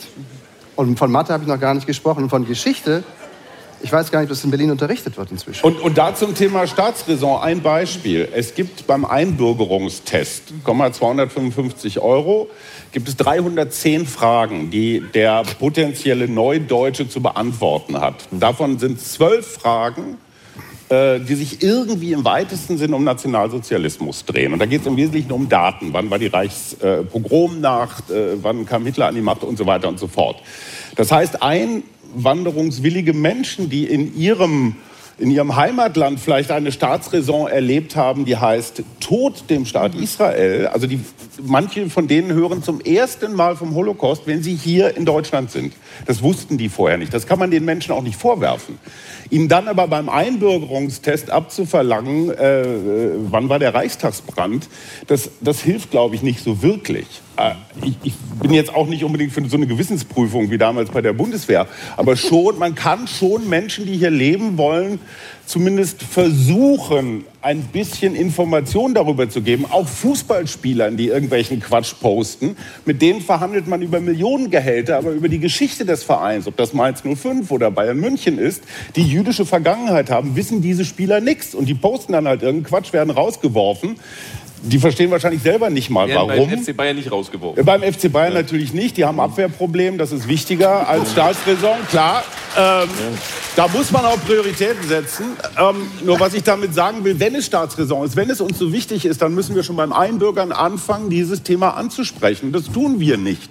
Jetzt reden wir, äh, äh, also keine Widerworte. Wir äh, Anfang ist bei Asylverfahren Nikolaus Blume. und ja. zu sagen, und all das löst das Problem nicht, weil viel, noch viel mehr Antisemitismus in Deutschland schon ist. Biodeutsch und Homegrown, meinetwegen mit muslimisch-migrantischem Hintergrund, das ist schon da, das ist eine andere Frage, die man behandeln muss. Und trotzdem würde ich bei den Dingen anfangen, die man halt beginnen kann. Und warum ist ähm, in einem Asylverfahren meinetwegen der Besuch einer solchen Demo nicht verfahrensbeendend. Mhm. Es gibt in diesem Land für niemanden Asyl, ganz egal woher er kommt und was er erlebt hat, wenn er glaubt, dass Israel von der Landkarte geputzt gehört. Für solche Menschen gibt es hier kein Asyl. Das könnte man sagen. Das ich könnte man. Ich finde, ich finde, um ehrlich zu sein, Iris echt hochproblematisch, weil ähm, also das Versammlungsrecht ist eines unserer wichtigsten Güter in unserer Verfassung. Und es ist wahnsinnig wichtig, dass Menschen im Rahmen des Rechtes, und wir haben Grenzen, wir haben die Volksverhetzung, wir haben natürlich auch ähm, ähm, Beleidigungstatbestände.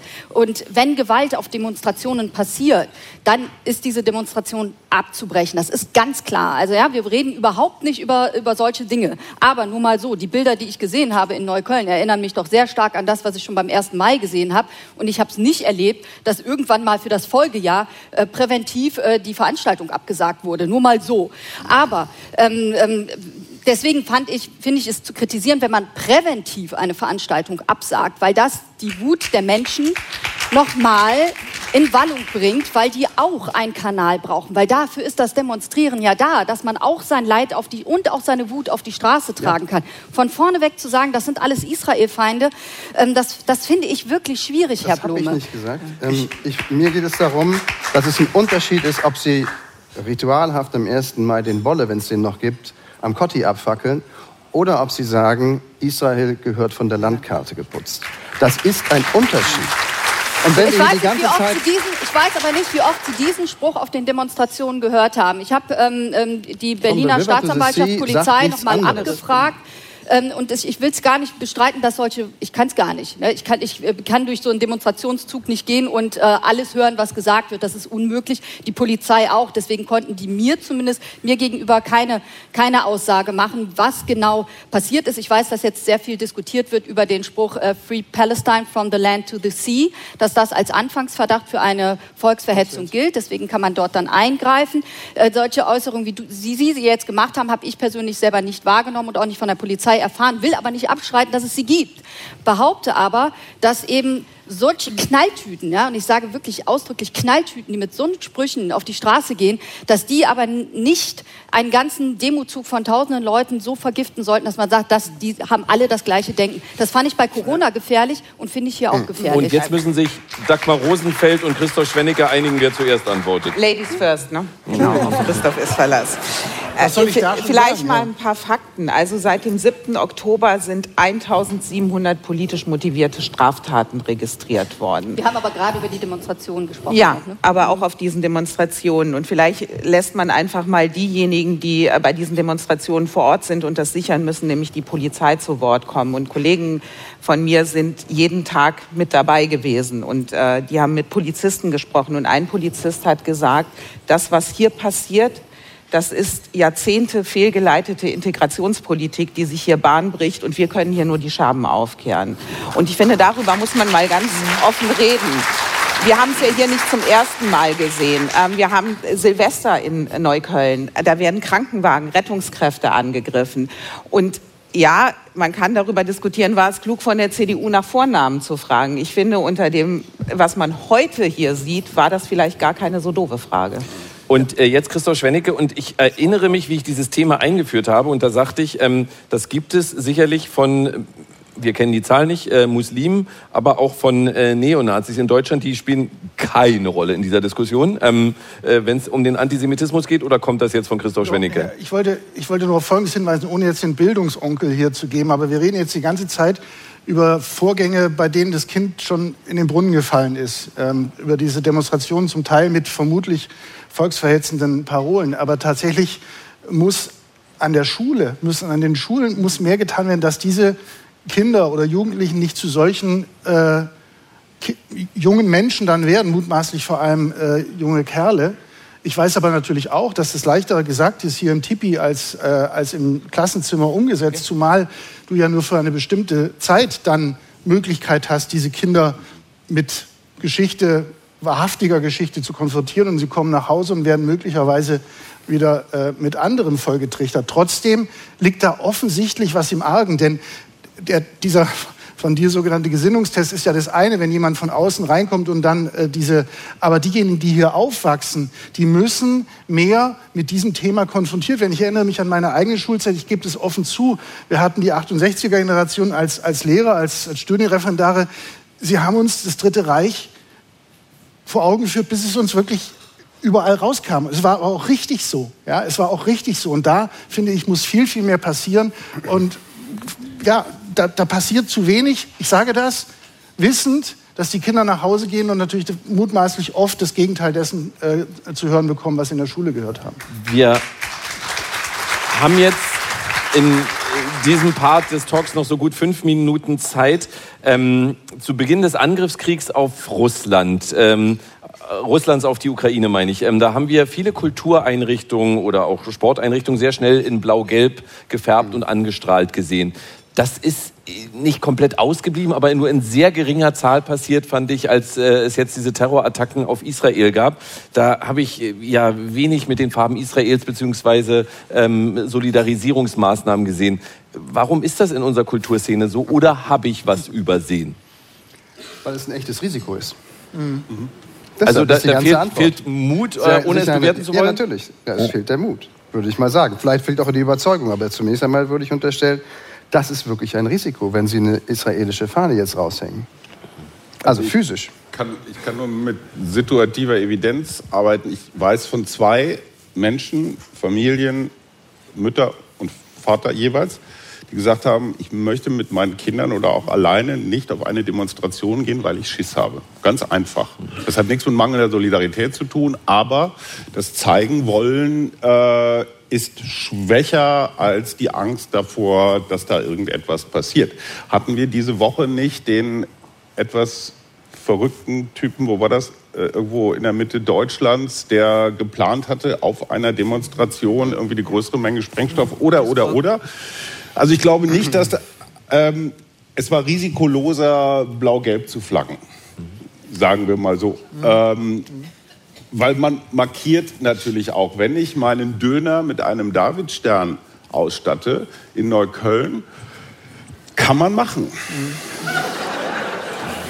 Aber es gibt offenbar Menschen, die sich dagegen entscheiden. Für mich Und war- damit sind ja. wir beim Problem. Problem damit sind wir bei dem Problem, was, was Nick äh, ja schon mehrfach adressiert hat. ähm, Du hast ihn angesteckt. Tut mir leid. Naja, aber das mir ist diese- Du hast ihn angesteckt. Das durftest nur du.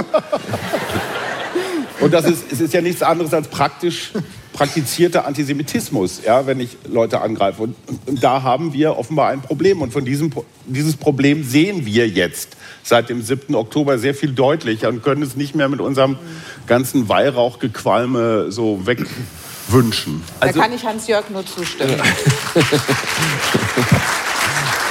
Aber ja, also ich meine, so, so, so, so deprimiert kann ich aus der ersten Runde jetzt hier nicht rausgehen. Das heißt... Aber es, noch, mal, noch mal ganz kurz, das Narrativ, dass Künstler und Denker und Musiker und so weiter sich jetzt nicht solidarisieren. Die Welt am Sonntag hat da ja ein interessantes Experiment gestartet. Und wie der Zufall will, haben wir hier die Chefredakteure. Ja, genau. das hat, hat nicht ganz funktioniert. Es hat, ähm, ja. Aber es weil doch, viele also Künstler gesagt haben, wir haben uns übrigens schon geäußert, guckt mal bitte, guckt genau hin oder, oder, oder. Ich glaube nicht, dass du die die Qualität einer Politik daran ablesen kannst, ob sich jetzt mh, mm, Xavier Naido dazu naja, das, äußert also ich, oder finde nicht. Schon, ich finde schon, dass das, äh, das also öffentliche also Leben, die Kunstszene, Entschuldigung, ähm, wir sind beim Kommentatorentalk. sich da positionieren sollte. Und ich meine, wir haben doch mit der Dokumenta gesehen, wo wo die Kunstszene steht. Ja? Also die, die Kunstszene? Ja. Die Kunstszene? Ich, okay. Ich habe es ich auch nicht immer leicht gehabt, als ich noch für Bild gearbeitet habe hier in diesem Raum. Ähm, da hattest du auch noch Tweetsackos. Deswegen, deswegen, deswegen zu RTL rübergegangen. Nein, nein, nein, nein. Ist, die Lehre war immer schnell die Front begradigen. Kürzer hm. machen die Front. Einen Schritt zurück und dann ist gut. Okay. Aber ja, also für mich war das Interessante, dass ich nach Kultureinrichtungen frage und Hajo Schumacher bei Dönerbuden landet. Da weiß man, wo er so unterwegs ist. Aber ähm, müsste es da nicht eine gemeinsame große Solidarisierungsaktion geben, weil dann passiert halt. Konzert vom Brandenburger Tor? Nein, ich meine, wenn man, also dass ich jetzt als einzelnes Theater äh, mir nicht die äh, Flagge hinhänge, okay, aber wenn es dann alle machen oder fast alle, dann ist wieder sicher, oder? Ja, na, hört sich blöd an, aber das zeigt zumindest eine ja. gewisse Solidarität. Und vor allem sind diese Bühnen, glaube ich, ja ganz überwiegend in öffentlicher Hand. Mhm. Ja, es ist jetzt nicht irgendein Privatier, der das entscheiden darf oder muss, sondern das wäre die öffentliche Hand. Das ist die, wem gehören die Bühnen der Stadt? Der Stadt selbst, würde ich sagen, oder? Mhm. Könnte also Herr Wegner, unser Held, das, das gibt's doch gar nicht, wie Sie auf den CDU-Mann, so kenne ich Sie nicht, Herr Blumen, dass Sie so raufhauen. Deshalb werde ich hier immer wieder eingeladen, weil es immer eine ja. Überraschung gibt. Gut.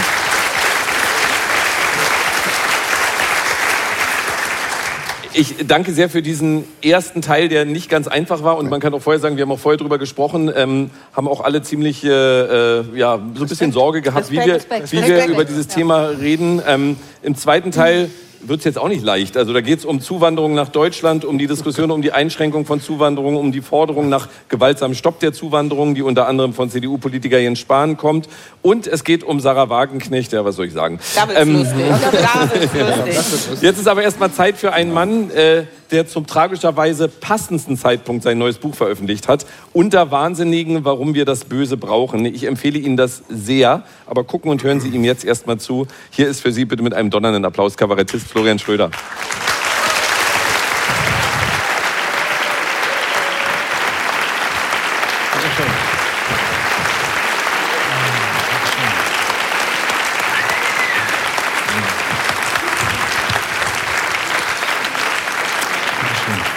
Ach, danke. Bin, bin ganz gerührt von diesem Applaus. Wird ja gerade in diesen Tagen viel gefragt, kann man jetzt noch lustig sein? Wird man immer gefragt. Ne? Kann man in diesen Zeiten noch lustig sein? Und ich, ich sage ja. Ich sage aus Überzeugung ja. Es ist eine Frage der Haltung. Und ähm, heute sind wir glaube ich, auch ein bisschen unter uns. Das ist immer so hier beim Tipi Talk, das mag ich. Und da kann man auch mal ein bisschen offener sprechen. Und die Haltung ist klar, wenn man zum Beispiel so ist wie ich, dann kann man alles sagen. Ich zum Beispiel bin links, das ist klar, und grün, beides. Ähm, wohne im Prenzlauer Berg, da ist das Eingangsvoraussetzung. Und äh, Zuzugsbeschränkungen für Nichtlinke. Und als Linker kann man jetzt auch in der aktuellen Situation alles sagen. Und deswegen habe ich es heute auch gedacht, ich habe vorhin zugehört, fand es ein bisschen enttäuschend, sehr konservativ heute besetzt. Ne? Blome, Welt, ne? ja, Schwennecke, alles so konservativ. Das gefällt mir nicht. Ich bin links und dachte, jetzt mache ich mal was für uns. Ne? Und ähm, Jetzt zum Beispiel Israel ist natürlich jetzt ein schwieriges Thema, klar. Aber wenn, wenn man klar ist, weiß man, man kann alles sagen. Ich zum Beispiel bin jemand, ich setze gern Zeichen mit dem, was ich mache. Ich möchte ein Zeichen setzen, damit sich Geschichte nicht wiederholt. Und ich bin, bin zum Beispiel der Auffassung, dieses Ja-Aber-Gesage ist Quatsch. Ich sage ganz klar nicht Ja-Aber, ich sage einfach nur Aber. Ja? Ich sage einfach nur aber. Äh, das ist einfach Differenzierungsarbeit, die nur wir Linken leisten können. Jetzt nochmal zum Beispiel Israel und jetzt, was da passiert ist. Ne? Natürlich alles schrecklich, Hamas, alles furchtbar, wissen wir alles, müssen wir nicht drüber reden, können wir voraussetzen. Ne? Aber natürlich sagen wir Linke jetzt gerne mal auch im Moment, weil wir differenziert sind, sagen wir, man wird ja wohl Israel noch kritisieren dürfen. Das ist das, man wird ja wohl noch sagen dürfen, der Linken. Ne? Wenn die Rechten sagen, ich bin kein Nazi, aber kommt immer rassistische Kackscheiße. Wenn wir Linken sagen, ich bin kein Antisemit, aber auch, äh, nein, dann kommt eine differenzierte Auseinandersetzung mit hochkomplexen Themen und schon klingelt hier oben und Gott spricht zu mir. Ja. Klingelt Es klingelt mitten in die erste schöne Pointe rein. Verdammte Scheiße, was ist das für ein Timing? Das habe ich aber nicht verdient. Ne? So, jetzt pass auf. Jetzt nehmen wir mal als Beispiel ähm, diese ganze Debatte. Ne? Jetzt, was ist Antisemitismus und so? Was darf man noch sagen? Ich meine, es ist klar, wir Linken zum Beispiel, wir Linken, wir können gar keine Antisemiten sein, weil wir waren immer auf der Seite der Opfer. Immer. Wir waren immer gegen Nazis, immer gegen Täter, haben wir immer gesagt. Wir waren immer dagegen, immer im Widerstand. Deswegen können wir das strukturell gar nicht sein. Wir sind strukturell an der Seite der Opfer. Und wenn man jetzt sowas wie Greta sieht, guck mal, Greta Thunberg macht dieses Foto, Stand with Gaza, im Hintergrund eine Krake. Klares antisemitisches Symbol, sofort wird gebrüllt, Greta, antisemitisch. Ich sage, nein, das, kann, das ist doch Quatsch. Entschuldige mal, Greta ist ein autistisches Kind, das ist ein Opfer. Und ein Opfer kann nicht zugleich Täter sein. Das geht nicht. Versteht ihr das? Das ist strukturell unmöglich. Das ist strukturelle Diskriminierung autistischer Kinder, wenn man behauptet, Greta sei jetzt antisemitisch. Ja gut, Fridays for Future hat jetzt auch natürlich viel antisemitisches Zeug gepostet, aber das ist nicht antisemitisch. Ich meine, es ist immer noch Fridays for Future. Hätte es die im Dritten Reich gegeben, wären sie bei den Schornsteinen für die Rußfilter zuständig gewesen. Also bitte. Und deswegen muss man differenzieren. Das muss man offen sagen, man muss differenzieren. Und es ist eine Bewegung für Klimagerechtigkeit. Es ist eine antirassistische Bewegung für Klimagerechtigkeit, für den globalen Süden. Und jetzt hat Israel halt für Fridays for Future das Problem, dass es noch nicht weit genug im Süden ist. Und das ist das Problem. So muss man es verstehen. Und Fridays for Future hat immerhin an seiner Seite Harvard. In Harvard, bekannte Universität, berühmt geworden durch Karl Lauterbach Harvard. Zwischendurch, bei schwierigen Themen muss zwischendurch ein Lauterbach rein, damit es Lacher gibt. Das ist ganz wichtig. Also Harvard in Harvard. Jetzt, wo Lauterbach Gesundheitsminister ist, kann er Harvard nicht mehr bewachen. Und schon passiert Folgendes. 30 studentische Organisationen haben am Tag des Genozids in Israel geschrieben, man sei jetzt davon ausgegangen, dass das israelische Regime vollumfänglich für die sich entwickelnde Gewalt verantwortlich sei. Und die Unileitung sagte daraufhin, ja, man müsse Respekt haben davor, dass dieser Angriff der Hamas allein die Schuld der israelischen Regierung sei. Vor diesem Argument müsse man Respekt haben, sagte die Unileitung, weil man Respekt haben müsse vor konträren Meinungen. Jetzt muss man unterscheiden. Man kennt Harvard ja ein bisschen anders. Safe Space, äh, Empfindlichkeit, Woke und so. Jetzt muss man unterscheiden. Man muss unterscheiden zwischen Mikroaggression und Makroaggression. Ja, das ist wichtig. Mikroaggression ist zum Beispiel, wenn eine Schweizer Band Reggae-Musik spielt und ähm, Rastas hat. Ne? Oder wenn Kim Kardashian oder Kate, äh, äh, Katy Perry sich, sich so blonde Locken und Zöpfe machen. Ne? Das ist dann kulturelle Aneignung. Mikroaggression, das verletzt in Harvard zutiefst zutiefst. Ja? Die Makroaggression wäre das, was die Hamas gemacht hat. Ja? Die Makroaggression durch die Hamas wiederum verletzt in Harvard nicht so sehr, weil da sagt man, na ja, das ist im Zweifel ja auch nur der Aufschrei von Opfern. Denn man ist als woker linker Mensch immer auf der Seite der Opfer. Und natürlich gibt es in Deutschland äh, Rassismus und Antisemitismus, autochthonen Antisemitismus, das betrifft aber nur die Rechten.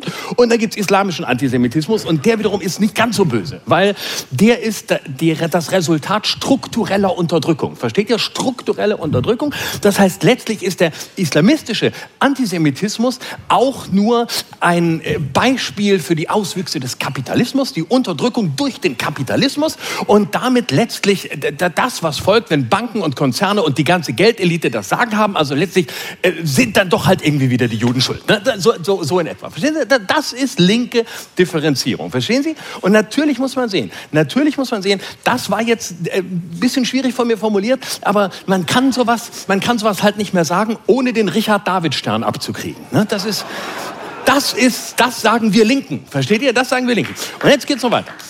Jetzt muss man sehen, natürlich sehen auch wir linken Juden waren mal Opfer, aber die Zeit hat sich geändert. Critical Race Theory, Intersektionalität, das ganze Zeug. Ne? Heute gibt's halt neue Opfer, andere Opfer. Und wir Linken, wir haben jetzt zum Beispiel, uns ein bisschen einfacher zu machen, eine Opferhierarchie. Ne? Die Opferhierarchie ist so, ganz oben in der Opferhierarchie Black Person, People of Color, äh, Afroamerikaner, Schwarze, Afrikaner, ganz oben, ganz oben. Dann kommt mit großem Abstand kommen die Asiaten und die Indigenen und die Native Americans interessieren uns nicht mehr so. Und ganz unten sind die Weißen. Und jetzt ist das Problem. Die Juden sind zu weiß, um unser linkes Mitleid zu bekommen. Versteht ihr? Das ist das Problem.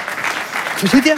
Jetzt wird's klar, ne? jetzt wird's klar. Und jetzt gibt's natürlich auch viele, die sagen, halt, halt, halt, halt, halt, halt, halt. Ihr Linken, ihr seid doch immer LGBTQI+, Frauen, Schwulenrechte. Hey, wie könnt ihr denn überhaupt bei dieser ganzen Islamismusdebatte auf der Seite derer sein, die Schwulen und Frauen in den Arsch treten und sie nicht mit dem Arsch angucken? Wie könnt ihr das? Iran, habt ihr die Fresse nicht aufgekriegt? Islamismus, macht ihr nichts? Gut, wir müssen uns an bestimmten Punkten entscheiden. Auch wir Idealisten müssen Entscheidungen treffen.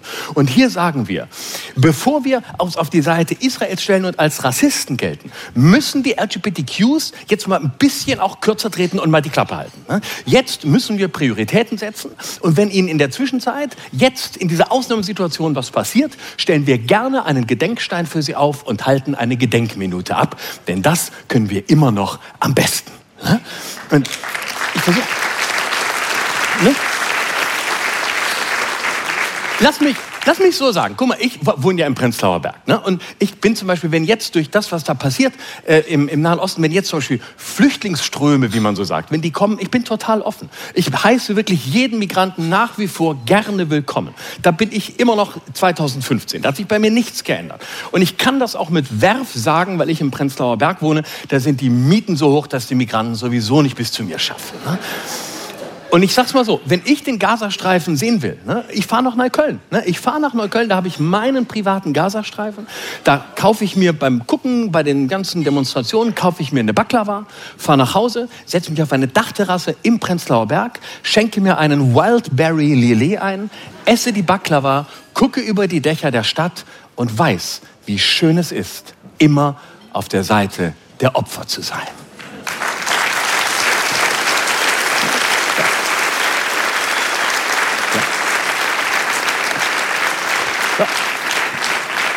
Und deswegen, deswegen freue ich mich auch auf die neue Sarah Wagenknecht-Partei. Ich finde es super, dass die jetzt entsteht. Äh, das ist eine tolle Bewegung. Sarah Wagenknecht hat ja jetzt BSW. Es klingt ein bisschen wie eine Sexpraktik äh, bei Sadomaso-Fans. Ne? BSW. Ne? Aber ich glaube, es steht für Bund Sozialisten, Bund Sozialistischer Wagenknechte. Dafür steht es, glaube ich. Und ähm, mir ist die Zielrichtung noch nicht ganz klar. Also sie hat ja was geschafft, sie hat was geschafft, sie hat eine Partei gegründet, ähm, wo ihr eigener Name im Parteinamen auftaucht. Damit hat sie sowohl Donald Trump als auch Silvio Berlusconi getoppt. Ja? Und das muss sie erstmal schaffen. Ne? Und mir, es ist ja ein Verein, es ist ja keine Partei. Eine Organisation ist es auch nicht, weil dafür müsste jemand dabei sein, der organisieren kann. Und sie kann das definitiv nicht. Und deswegen hat sie jetzt dafür gesorgt, dass da so ein paar äh, Jünger mit dabei sind, die die Klappe halten und ihr helfen, schön auszusehen und die richtigen Worte zu finden. Mir ist jetzt noch nicht ganz klar, wo sie hin will. Also sie will ja sowohl die AfD als auch die Linke, will sie, glaube ich, spalten. Ähm, es ist nur noch eine Frage der Zeit, bis sie sich selbst spaltet. Vielleicht in Sarah und den Wagenknecht. Ne? Sie besteht dann selbst aus einem linken und einem rechten Flügel. Sie hat ja beide. Und da muss man natürlich sagen, warum nicht? Ne? Also Vögel profitieren sehr davon, dass sie zwei Flügel haben, sonst würden sie abstürzen. Ne? Außer außer Pinguine und der Vogelstrauß.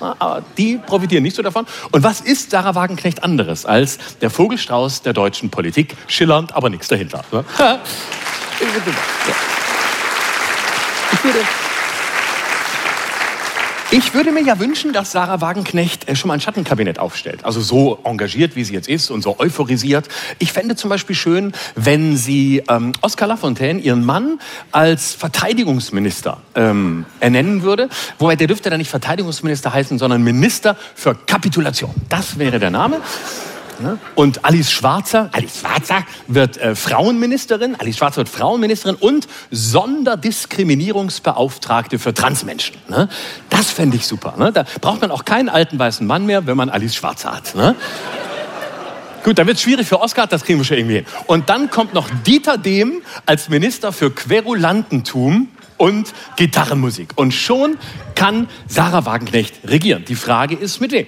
Mit dem Bundeskanzler wohl kaum. Olaf Scholz, der Bundeskanzler, hat jetzt ja ein neues Gesicht. Und es ist, glaube ich, kein Zufall, dass in der Woche, in der Sarah Wagenknecht ihre neue Partei vorstellt, er sagt, dass er jetzt für radikal für Abschiebung ist. Er ist so radikal für Abschiebung, ist Wahnsinn. Ich kenne ihn gar nicht wieder. Ich erkenne meinen Schlumpfi Scholz nicht wieder die ganze Zeit immer das Gegrinse und so. Ich habe mich immer wohlgefühlt, wenn ich ihn gesehen habe, habe ich gedacht, ah, er ist noch da, er grinst, alles klar, die Welt ist noch nicht untergegangen. Und jetzt hat er dieses Gesicht auf dem Spiegel, wo er so guckt, so, so grimmig. Und man denkt, wow, Alter, als Migrant, du willst ihm nachts nicht begegnen. Du willst ihm, du willst ihm nicht begegnen. Wenn er jetzt noch die Augenklappe aufzieht, wow. Alter, ich habe so Angst vor ihm. Ne? Ich habe wirklich Angst. Und er will ja jetzt richtig, er will richtig abschieben. Ich glaube, er will schon Leute abschieben, die noch gar nicht da sind. Und äh, das ist die, die neue Haltung. Und ich frage mich, woher kommt das? Denn man muss ja eines sehen. Natürlich gibt es in Deutschland viele, die hier sind, aber die auch weg sollten. Aber so schnell können sie eben auch nicht abgeschoben werden. Ne? Also es sind 300.000 zum Beispiel hier. Sollten abgeschoben werden, weil sie straffällig waren. Aber da gibt es Gründe. Sie sind krank, sind irgendwie noch irgendwie irgendeine Arbeit und dann kann man sie nicht so schnell abschieben. Also letztlich ist es Populismus. Olaf Scholz will so tun, als könne man ganz schnell agieren, aber es geht gar nicht. Und ich meine, er hat ja recht. Wir können wirklich, wir können uns nicht alles gefallen lassen. Ich bin zum Beispiel auch dafür, dass wir konsequenter abschieben. Es gibt einfach, und da müssen wir der Realität auch ins Auge gucken. Auch, auch gerade als, als Linker kann ich das sagen. Wir müssen der Realität ins Auge schauen. Es gibt in diesem Land Menschen, die sich nicht an die Regeln halten, die für die Demokratie Demokratie nicht gemacht sind, die für die Demokratie nicht reif sind, die unsere Sprache nicht sprechen und kriminell sind. Ja, ich spreche von Nazis und AfD-Anhängern. So. Und da sage ich, nur wohin? Und jetzt sage ich, pass auf, Jetzt mal einen konstruktiven Vorschlag und ihr merkt, ich bin auf Harmonie aus. Jetzt mal einen konstruktiven Vorschlag. Wir schieben die alle ab und zwar nach Sachsen. Nach Sachsen, da sind sehr viele Menschen, die wünschen sich den Anschluss an Russland. Wir überzeugen Putin, dass er Sachsen von uns kriegt. Dafür lässt er die Ukraine in Ruhe. Die Groß, der Großteil der Menschen sagt, na endlich ist er da. Wir haben ihn ja so lange vermisst. Und dann packen wir die Nazis dahin und dann sehen Sie mal, wie es ist, unter dem Führer zu leben, den Sie seit Jahrzehnten glorifizieren. Das wird lustig. Dankeschön.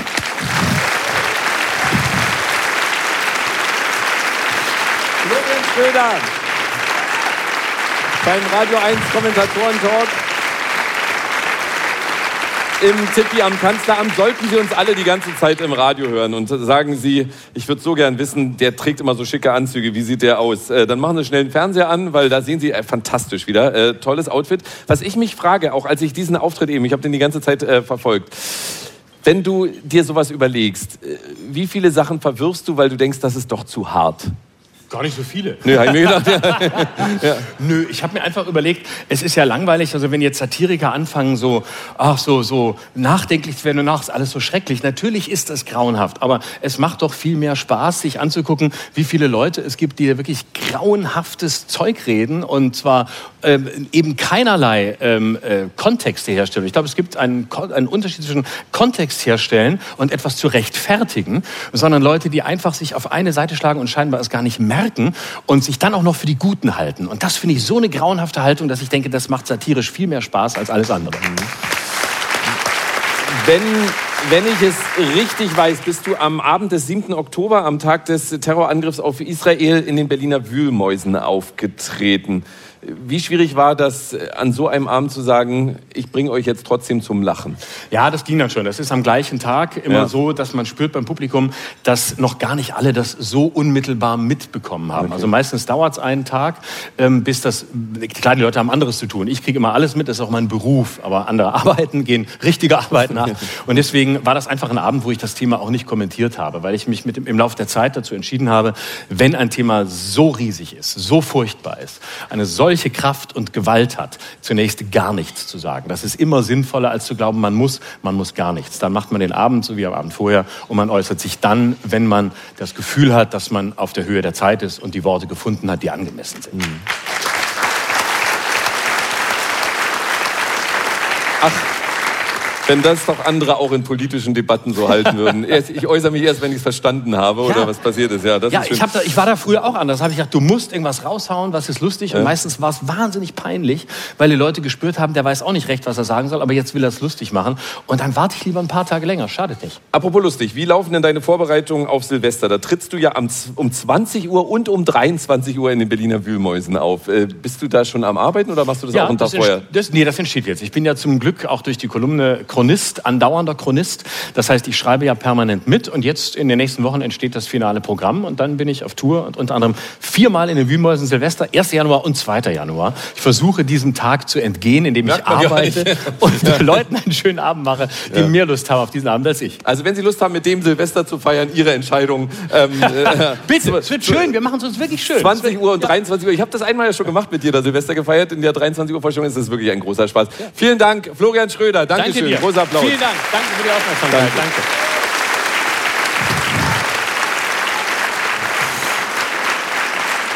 Und damit ist wieder Zeit für unsere Kommentatorinnen und Kommentatoren. Dagmar Rosenfeld von der Welt am Sonntag, Iris Seiram aus dem ARD Hauptstadtstudio, Nikolaus Blome von RTL NTV, Christoph Schwennecke von T-Online und Hajo Schumacher von der Funke Mediengruppe.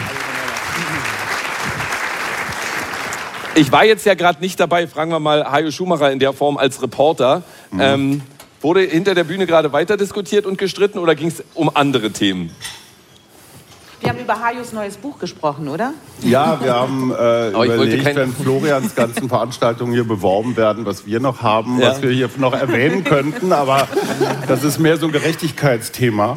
Ähm, Verteilungsthema. Nein, wir haben, weit, wir haben in der Tat hinten noch weiter geredet und überraschenderweise im selben Ton. Also manchmal hat man das ja bei Talkshows so, dass auf der Bühne völlig anders geredet Und man wird sich als hinterher hinter mag, hier mag man sich auch hinterher nicht. Genau. Ja. Und äh, das zeigt, wie ernst es ist. Ja. Ich hatte es aber angekündigt und ich äh, möchte mich auch daran halten. Wir reden ähm, auch über andere Themen heute. Ähm, Olaf Scholz hat erkannt, ich habe das vorhin in der Begrüßung schon mal gesagt, dass die Zuwanderung das Thema ist, bei dem große Teile der Bevölkerung Handeln erwarten. Ist denn seine Forderung, äh, Dagmar Rosenfeld, wir müssen endlich im großen Stil abschieben, richtig? Die ist richtig, nur das, was jetzt passiert, äh, wird dieser Forderung einfach nicht gerecht. Es ist ja jetzt das äh, Paket äh, verabschiedet worden und die Bundesregierung selber beziffert den Effekt auf 600 Abschiebungen, das heißt ja jetzt Rückführungen politisch korrekt, also auf 600 Rückführungen mehr pro Jahr. Im Schnitt sind es im Moment 12.000, also 600 mehr. Bei 300.000 Geduldeten, von denen 50.000 sofort ausreisepflichtig sind, ist Abschieben im großen Stil eigentlich etwas anderes. Das Dilemma ist einfach, man kann nur abschieben, wenn es Länder gibt, die aufnehmen. Und solange es die nicht gibt, kann Olaf Scholz die Rhetorik noch so nach oben schrauben. Die Fakten werden andere sein. Aber das, ist ja das, aber das war ja das Spannende daran, die Rhetorik. Das war ja ein Test. Also ich glaube, man muss das in einem größeren Zusammenhang sehen. Es gab einen handschriftlichen Brief an Friedrich Merz über zwei Seiten. Also die beiden, da läuft was. Ähm, Die treffen sich sogar. Die haben treffen getroffen. sich sogar. Es Schnitzel und Bratkartoffeln. Sie wollen So. sich noch mal treffen. Ja. Also, das ist natürlich ein ganz klares Signal an die, also der Brief ging eigentlich in Kopie auch an die Grünen und an Teile der SPD und heißt so viel wie, äh, das mit der Innenministerin war jetzt personell vielleicht nicht so eine ideale Besetzung. Die Innenpolitik wird seit einer Weile im Kanzleramt gemacht. Frau Faeser darf noch verkünden, aber letztendlich die Richtung wird äh, von Scholz vorgegeben, spät, aber immerhin. Und ähm, ich glaube, dieses Abschiebethema, Dagmar Rosenfeld hat erklärt, warum das eher symbolisch ist, das wird die Zahlen nicht runterbringen, ist ein Test. Geht die Ampel hier ohne große Debatten mit, dass die Jusos und die jungen Grünen sich melden, das gehört dazu, das ist deren Aufgabe. Ich glaube, das Ziel am Ende ist eine irgendwie geartete dänische Lösung, weil völlig klar ist, wenn es irgendeine Chance für eine Wiederwahl 2025 ge geben soll, dann muss das Thema Migration von höchster Stelle vom Kanzler anders adressiert werden als nur mit mehr Abschiebungen. Herr Schumacher hat das sehr freundlich gesagt, dass das ein Test war. Ähm, mag auch so sein, kann ich gar nicht beurteilen. Aber wenn er etwas sagt, was uns Dagmar Rosenfeld erklärt hat, gar nicht umsetzbar ist, könnte man es auch Populismus nennen, Iris Seiram. Absolut. Deswegen finde ich das sehr gewagt, was er da gemacht hat. Als ich den Spiegeltitel gesehen habe, habe ich echt gedacht, wie kann man so eine Zeile, also in einem Interview sagen, weil einem ja klar ist, dass das herausgenommen wird und dann zu einem Titel wird. Das ist ja, das ja. muss einem Profi und auch zumindest seinen Beratern klar gewesen sein. Und wenn man diesen Satz nicht mit Leben füllen kann, und da stimme ich absolut zu, er kann es nicht, dann finde ich das wirklich sehr gefährlich, weil das endet nur in einer großen, sehr großen Politikverdrossenheit, weil es mal wieder heißt, es wird viel angekündigt, aber es wird nicht geliefert. Ja, Christoph Schwennecke. Alles richtig. Wir dürfen nur nicht übersehen, dass ähm, er immer auch an mehrere Öffentlichkeiten spricht an diese Öffentlichkeit gewandt, die Sie gerade benannt haben, wird es Enttäuschung provozieren. Unsere Tochter hat hier in Berlin ein Praktikum am Verwaltungsgericht gemacht und hat sehr interessante äh, Insights damit nach Hause genommen. Was, ist Ihnen gerade bei Enttäuschung provozieren eingefallen? Ja, weil die, die, also geduldet und dann doch geblieben und das über Jahre hinweg. Und also da schlackern einem die Ohren, was sie einem da äh, für Fälle ähm, erzählt hat. So. Aber natürlich geht dieses Signal auch nach draußen. Dieses Signal geht dorthin, auch so soll dorthin gehen, auch wo die Leute herkommen. Genauso äh, wie Christian Lindner gesagt hat, wir werden dafür sorgen, dass diese Rücküberweisungen nicht mehr stattfinden. Wenn man ihn fragt, wie sollen das gehen, technisch und juristisch, dann fällt ihm auch nichts ein. Ist eine Aussage, die ausschließlich fürs äh, auswärtige Publikum, äh, aufs auswärtige Publikum gemünzt ist. Und jenseits dessen. Ja, aber das weiß ich ja nicht. Jetzt lebe ich in Deutschland und höre die Aussage ja, und äh, ich war gar nicht gemeint. Aber deswegen, die jetzt wenigstens Radio 1 hören und hier in Tippi sind, können dann zumindest den Gedanken noch mal mit aufnehmen. Man muss ihn ja nicht teilen, aber dann kann man ihn mal gehört haben. So, tatsächlich ist es aber natürlich, tatsächlich ist es natürlich so, dass man hier am, am anderen Ende äh, des Problems anfängt. Äh, also bei, bei der Rückführung und nicht äh, bei der Einführung, um mal in dieser äh, äh, ähm, Begrifflichkeit äh, zu bleiben. Und da äh, wäre es natürlich sinnvoller, äh, zu einer kontrollierten äh, Zuwanderung zu kommen, als hinterher einigermaßen vergeblich, in Klammern Verwaltungsgericht Berlin, Klammer zu, äh, zu versuchen, im Hunderterpack, denn da, darum geht es dann, äh, Leute Im wieder... Hunderterpack? Sie hat gerade gesagt 600 etwa, so. es sollen mehr. Also 600 bis 1500 muss man ja, fairerweise mal dazu sagen. Aber jedenfalls maximal vierstellig. Dann würde ich sagen, äh, würde es sich lohnen, mindestens so viel politische Aufmerksamkeit auf die auf den ja, Zulauf zu richten, wie dann hinterher auf die Rückführung. Äh, äh, Heiko Schumacher hat es angesprochen. Ähm, ich ähm, äh, gebe geb noch eine Frage dazu, Nikolaus Blume. Ähm, braucht Olaf Scholz jetzt Friedrich Merz und geht Ihnen als Merz-Fanboy da das Herz auf? das war, das war, nein, das war seine, seine Frage. Nick und Fritz. Ich bin. ja. Pat und Patterchen. Ähm, äh, Nee, ich glaube, der braucht ihn nicht. Und ich glaube auch nicht, dass der Brief, also vielleicht ist er in Kopie an die Grünen gegangen von mir aus, aber ich glaube nicht, dass Olaf Scholz allen Ernstes auch nur eine Sekunde lang überlegt, diese Regierung in die Luft zu jagen, indem er mit der, mit der CDU eine andere Mehrheit zusammenbaut. Das steht nämlich auch im Koalitionsvertrag, dann ist Schluss. Mhm. Kann man auch gut verstehen, wenn er da einmal fremd geht, ob es der Chef ist oder der Kellner, ähm, der hat dann diese Ehe zertrümmert, dann ist es eben so. Das wird nicht passieren, das glaube ich einfach nicht. Ähm, die Frage ist, ob die Ankündigung, die ein glatter Leerverkauf ist, da haben Sie völlig recht. Da, kommt, da kann nichts kommen. Vier von fünf Leuten, die äh, nur ein Bleiberecht haben, beziehungsweise in keiner Weise anerkannt sind, außer dass man sie nicht abschieben kann, äh, müssten in Länder zurückgeführt werden, die entweder zu unsicher oder ähm, äh, zu unsicher sind oder aber die nicht bekannt sind. Oder die europäische Länder sind. Vielleicht sogar das, wobei das ist eine andere Form der Rückführung. Aber sei es drum. Also das kann nicht funktionieren. Es geht um den Zulauf. Und die Frage ist, ob dieser Sound auf dem Cover des Spiegels die erste Rate ist für einen weiteren Schritt, zur Einleitung eines weiteren Schrittes, der lautet, Syrien nennen wir nicht mehr Bürgerkriegsland, Afghanistan nennen wir nicht mehr Bürgerkriegsland und wir machen die Türkei zu einem sicheren Herkunftsstaat. Dann redet man über die drei größten Herkunftsländer, die, von denen die beiden Erstgenannten, automatisch ihr Bleiberecht verlieren würden. Das Einzige ist, was sie, wenn sie hierher kommen, Asyl kriegen sie eh nicht. Wegen des Bleiberechts der Nichtrückschiebbarkeit in diese beiden Länder bleiben diese Menschen. Wenn man das streicht, indem man sagt, es ist kein Bürgerkriegsland mehr, könnte man rückführen. Und bei der Türkei müsste es ein sicherer Herkunftsstaat sein. Und das ist super umstritten. Da glaube ich, gibt es auch tausend gute Argumente dagegen. Aber wenn man da nicht rangeht, wird es nichts werden. Dafür braucht er aber den Bunde. Also Sag wenn mal, er sich traut, daran zu gehen, braucht er den Bundesrat am Ende Nein, dafür. Und braucht er nicht. Wieso? Er braucht das Auswärtige Amt. Er braucht Frau Baerbock. Ja. Die eine Ab Aber- Einschätzung ein- abliefern muss, Syrien ist kein Bürgerkriegsland mehr. Wie gesagt, hoch, also das, damit Sie mich nicht falsch verstehen. Also sichere Äh, ich weiß auch nicht, ob man das machen sollte. Ja, aber das Aber- ist der Punkt. Da bin ich, das ist natürlich jetzt eine Einladung für mich. Ja, soll man es denn nur so machen oder soll man es nicht so machen? Sagen wir mal so, ich würde mal anfangen, darüber nachzudenken. Ich würde mal gucken, ob es, was sich in den Jahren äh, getan hat in diesem fürchterlichen Bürgerkrieg, in dem, Achtung, Herr Assad, äh, der Diktator, leider gewonnen hat, nachdem er Giftgas auf Kinderkrankenhäuser geschmissen hatte. Aber er hat offenkundig gewonnen. In diesem Land herrscht Tourismus. Also nicht nur, dass syrische Asylsuchende gelegentlich zurückfahren, was ihnen, ich ihnen niemals vorwerfen würde, aber das ist ein Land, in dem sie eine Tourismuspauschalreise buchen können. Das ist kein, zumindest nicht überall, ein Bürgerkriegsland mehr. Ich kann es nicht beurteilen. Aber ich würde gerne haben, dass darüber diskutiert wird, weil wenn Sie, an, wenn Sie die ganzen Parameter, die im Moment stehen, stehen lassen, kriegen Sie keine Lösung. Es ist unmöglich.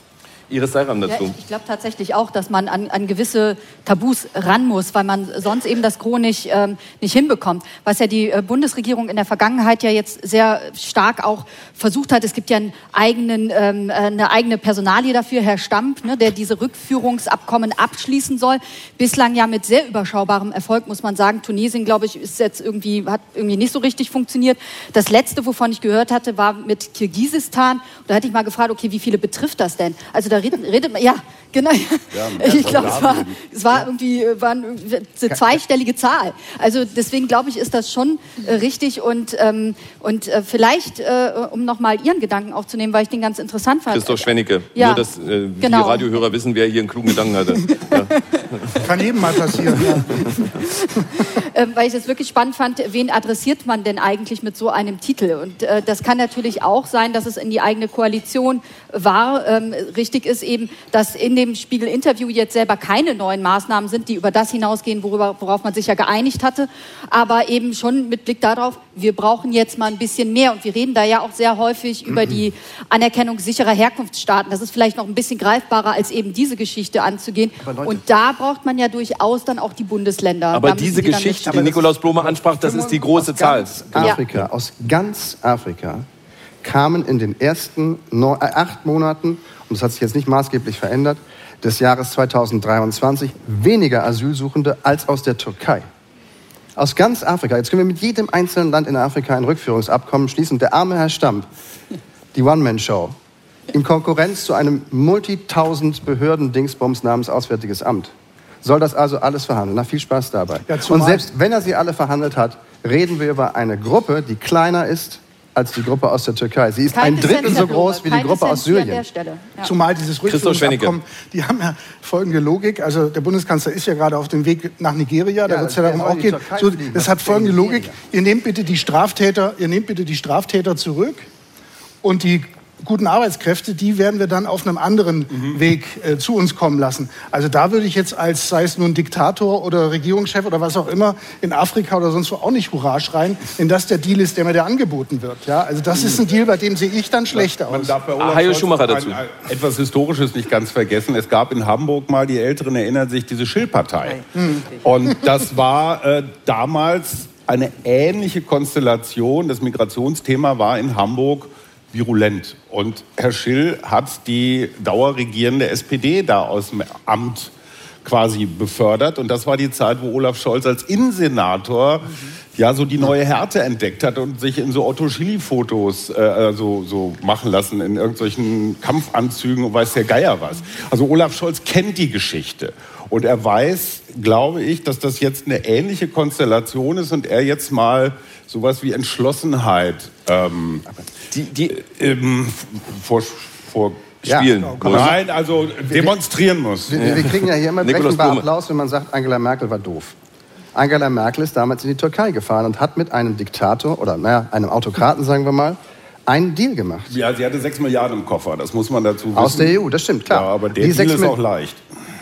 Okay. Naja, es war ja jetzt, Aber der jetzt- Versuch mit Tunesien, immer, mit Geld aus der EU eben Ja, aber einen Sie haben nicht solchen Deal überwiesen. Sie abzuschließen. haben nicht überwiesen. Das ist das Doch, Problem. es ist Geld überwiesen Aber worden. nicht Tunesien alles. hat gerade äh, 60 Millionen zurücküberwiesen, weil sie den Deal nicht eingehalten Dagmar- haben. Also Geld ist schon rübergekommen. Dagmar Rosenfeld, sind bei dieser äh, Asyldebatte, die wir jetzt hier angeschnitten haben, am Ende es wieder die Grünen, die nachgeben müssen und bringt das die Partei an die Grenze der Belastbarkeit in dieser Koalition? Also was man sagen muss, ist, dass die Grünen in dieser Koalition den weitesten Weg von allen gegangen sind. Nicht nur beim Thema Migration, sondern das fängt an bei äh, Energie. Also es sollte die große Energiewende kommen. Dann war es Robert Habeck, der aufgrund des Kriegs in der Ukraine äh, Kohlekraftwerke wieder ans Netz geholt hat. Die Atomkraftverlängerung, es waren nur drei Monate. Für die Grünen war das eine große Prinzipienfrage mitgemacht hat. Das Heizgesetz ist abgeräumt worden.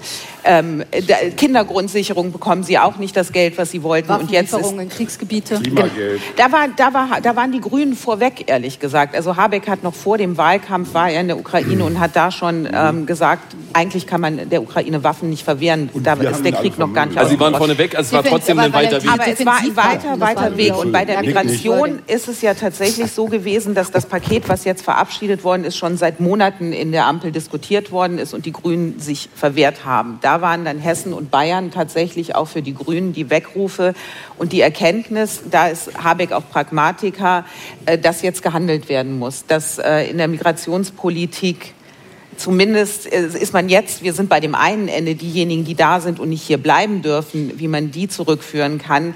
Das andere Ende wird noch diskutiert werden müssen, nämlich diejenigen, die kommen, wie man da begrenzen kann. Und da sehe ich noch ein großes Problem in der Ampel. Also gerade im Sommer ist das Aufenthaltsgesetz geändert worden. Da hat man das Wort Begrenzung rausgeschrieben. Also es hieß früher Begrenzung und Steuerung der Ausländer, die hier hinkommen. Jetzt ist es nur noch die Steuerung. Und man möchte eine humanitäre Einwanderungspolitik und um Fachkräfte werben. Deswegen auf Drängen der Grünen hat man dieses Begrenzung rausgenommen. Aber wir sind jetzt an dem Punkt, wo wir über Begrenzung reden müssen. Ich finde Christoph ja, vor dem, ja, vor dem Hintergrund, was Dagmar Rosenfeld gerade geschildert hat, also dieser extrem lange Weg für die Grünen und, und ihre Klientel, finde ich es äh, bemerkenswert, dass unter den drei Ampelparteien die Grünen immer noch am stabilsten dastehen. Die haben auch ein bisschen Federn gelassen, aber bei weitem nicht in dem Maße, wie die anderen beiden, äh, die diese Regierung stellen. Das finde ich bemerkenswert. Das ist ein, für die natürlich ähm, erstmal gut. Ich glaube, dass trotzdem wir zu der Erkenntnis gelangen müssen, äh, dass diese Ampel ein äh, Betriebsunfall der, der jüngeren Geschichte war, der zustande kam, weil ein Mann an der falschen Stelle blöd gelacht hat. Denn das ist die Wahrheit. Das ist im Grunde kein Wahlsieg. In 30 Sekunden. Ja, genau. Ja, ja, ja sehr schön. Manchmal geht das. Manchmal, beim Ja, Nahostkonflikt geht es nicht, aber hier geht das, glaube ich. Ja. Und ähm, deswegen, weil wir vorhin auch darüber sprachen, was bedeuten denn diese neuen Liebeleien da zwischen Herrn Scholz und, und, und Herrn Merz, ähm, das ist in meinen Augen ganz einfach.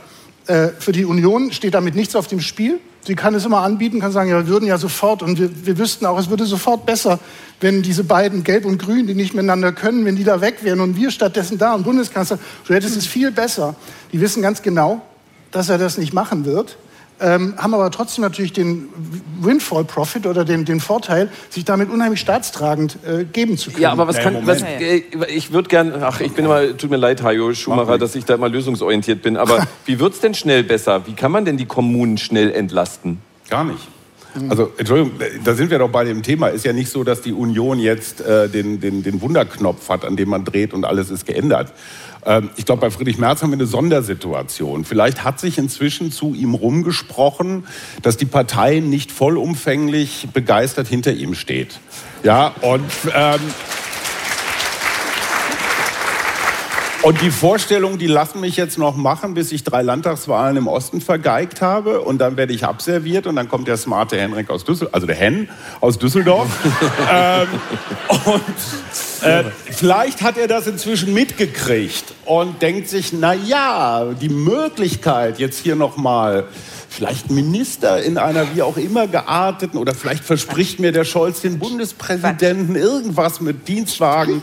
Ähm, Das ist Das zumindest das ist mal. um privat- Ich weiß, nicht, ich weiß nicht, ob es sehr deutlich zu hören war, aber Dagmar Rosenfeld hat zweimal Quatsch gesagt und ist kurz vorm dritten Mal. Warum? Weil es für Friedrich Merz überhaupt keinen Grund gibt, jetzt in diese Regierung einzutreten, Scholz zu äh, stützen und das dann mit ihm Wahlkampf. Da, da ist es auch keine Zeit zum Spielen. Also ich finde, was Merz sehr klug gemacht hat, er hat den Deutschlandpakt von Scholz gekapert. Der Deutschlandpakt Mhm. sollte eigentlich ein Bürokratie, Anti-Bürokratie-Pakt werden. Und da hat die CDU sehr klug gesagt, Moment, wenn wir schon Deutschlandpakt machen, Mhm. dann über das Thema Migration. So, jetzt wird er, äh, sitzt er beim Kanzler. Ähm, das war ja auch mehr Lektüreaustausch, der da bei diesem Treffen getroffen, äh, stattgefunden hat. Also Scholz hat einen fetten Stapel Gesetzesentwürfe März rübergeschoben und März drei DIN A4, äh, drei DIN A4 Seiten mit einem 21 Forderungskatalog, äh, der wie viel? Was? 26. 23. Es waren sechs, okay, unterschiedliche Zahlen. Also es waren jedenfalls Der nicht... Radio 1 es war- Kommentatoren-Talk, wo Kompetenz zu Hause ist. so, genau, wo es hier um Zahlen geht. Aber da waren dann so Forderungen wie Obergrenze von Herrmann? 200.000. Es war die Forderung nach einer Regierungserklärung von Scholz, wo er sagt, die Migration muss begrenzt werden. Also all diese Dinge, die nicht kommen werden. Aber er kann sich als Akteur hinstellen, als konstruktiv. Und dann ist es bei Merz, wie es immer bei Merz ist, Merz flirtet gerne und zwar mit dem Populismus. Und dann umarmt er aber jedes Mal das Ressentiment. Ja? Also das war jetzt das Jüngste, war, dass er Sarrazin ins Spiel gebracht hat und der SPD vorgeworfen hat, ihr hattet doch mit Sarrazin, hat es auf den Punkt gebracht und ihr habt ihn rausgeschmissen. Ja? Sarrazin, dieser ganze biologistische Quatsch, den er erzählt hat, äh, da überzieht er dann immer. Wie die Nummer auch mit den Zahnärzten. Ja? Aber das ist die Also, Frage, ob er damit wirklich. Es mag sein, dass er in der Sache überzieht, aber wenn man sich die Umfrageergebnisse Jetzt seit gehst du Merz doch auf den Leim. Merz hat behauptet, Nein, nein. die Landtagswahlen Nein, jetzt sind wegen kurz, seiner Zahnärzte kurz, gewonnen worden, kurz, Dagmar, trotz seiner. Zahnärzte. Nein, also seit er diese Nummer so fährt, und zwar ohne Rücksicht auf die Opposition in den eigenen Reihen, geht die Union zum ersten Mal markant in den Umfragen hoch. Ob man das nun mag oder nicht, ich glaube, der Kausalzusammenhang ist unbestreitbar. Ich glaube, die Umfragen sind mit den erfolgreichen. Und die Union hat in Hessen gezeigt, dass, dass sie der große Wahlgewinner gewesen Nicht die Union, Boris ja. Rhein. Bo Boris. Rhein, ja, ja, aber die es war, Botschaft- und die Boris Rhein war Landtagswahlen ist doch- anti-Merz. Äh, die Botschaft dieser Landtagswahlen ist doch, es ist ganz egal, was die CDU macht. Die Regierung ist so schlecht, dass sie in jedem Fall steigt. Aber bisher Und hat sie, davon übrigens- nicht und die- profitiert. die- Bislang hat die Union davon 0,0 Das stimmt nicht. profitiert. Das stimmt nicht. Die Union hatte bei der Bundestagswahl, glaube ich, 23. Und jetzt hat sie 33. Ja, aber dazwischen. Das heißt, sie hat Nik- 50 Prozent in Nikolaus den Blume, damit ich nicht wieder diesen Fehler mache. Der, der Hopser, der kam doch erst jetzt. Bis dahin waren sie bei den 25 bis 26 festgetackert. Obwohl diese Regierung echt schlecht dastand. Sie haben überhaupt nicht davon profitiert bis dahin. Bis er den Schalter umgelegt hat. Und das macht, was, was Dagmar Rosenfeld das Flirten mit dem, mit dem Populismus nennt. Ja- Seilram wollte was sagen. Ich rutsche hier schon die ganze Zeit auf meinem Stuhl hin und her, weil sie mir die ganzen, meine ganzen Thesen mir weggenommen haben. Meine ganzen So, das wusste ich nicht. Ich das gewusst hätte. Alles gut.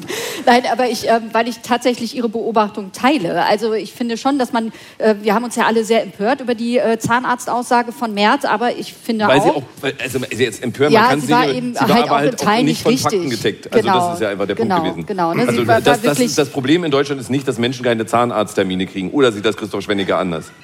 Äh, nein, nein.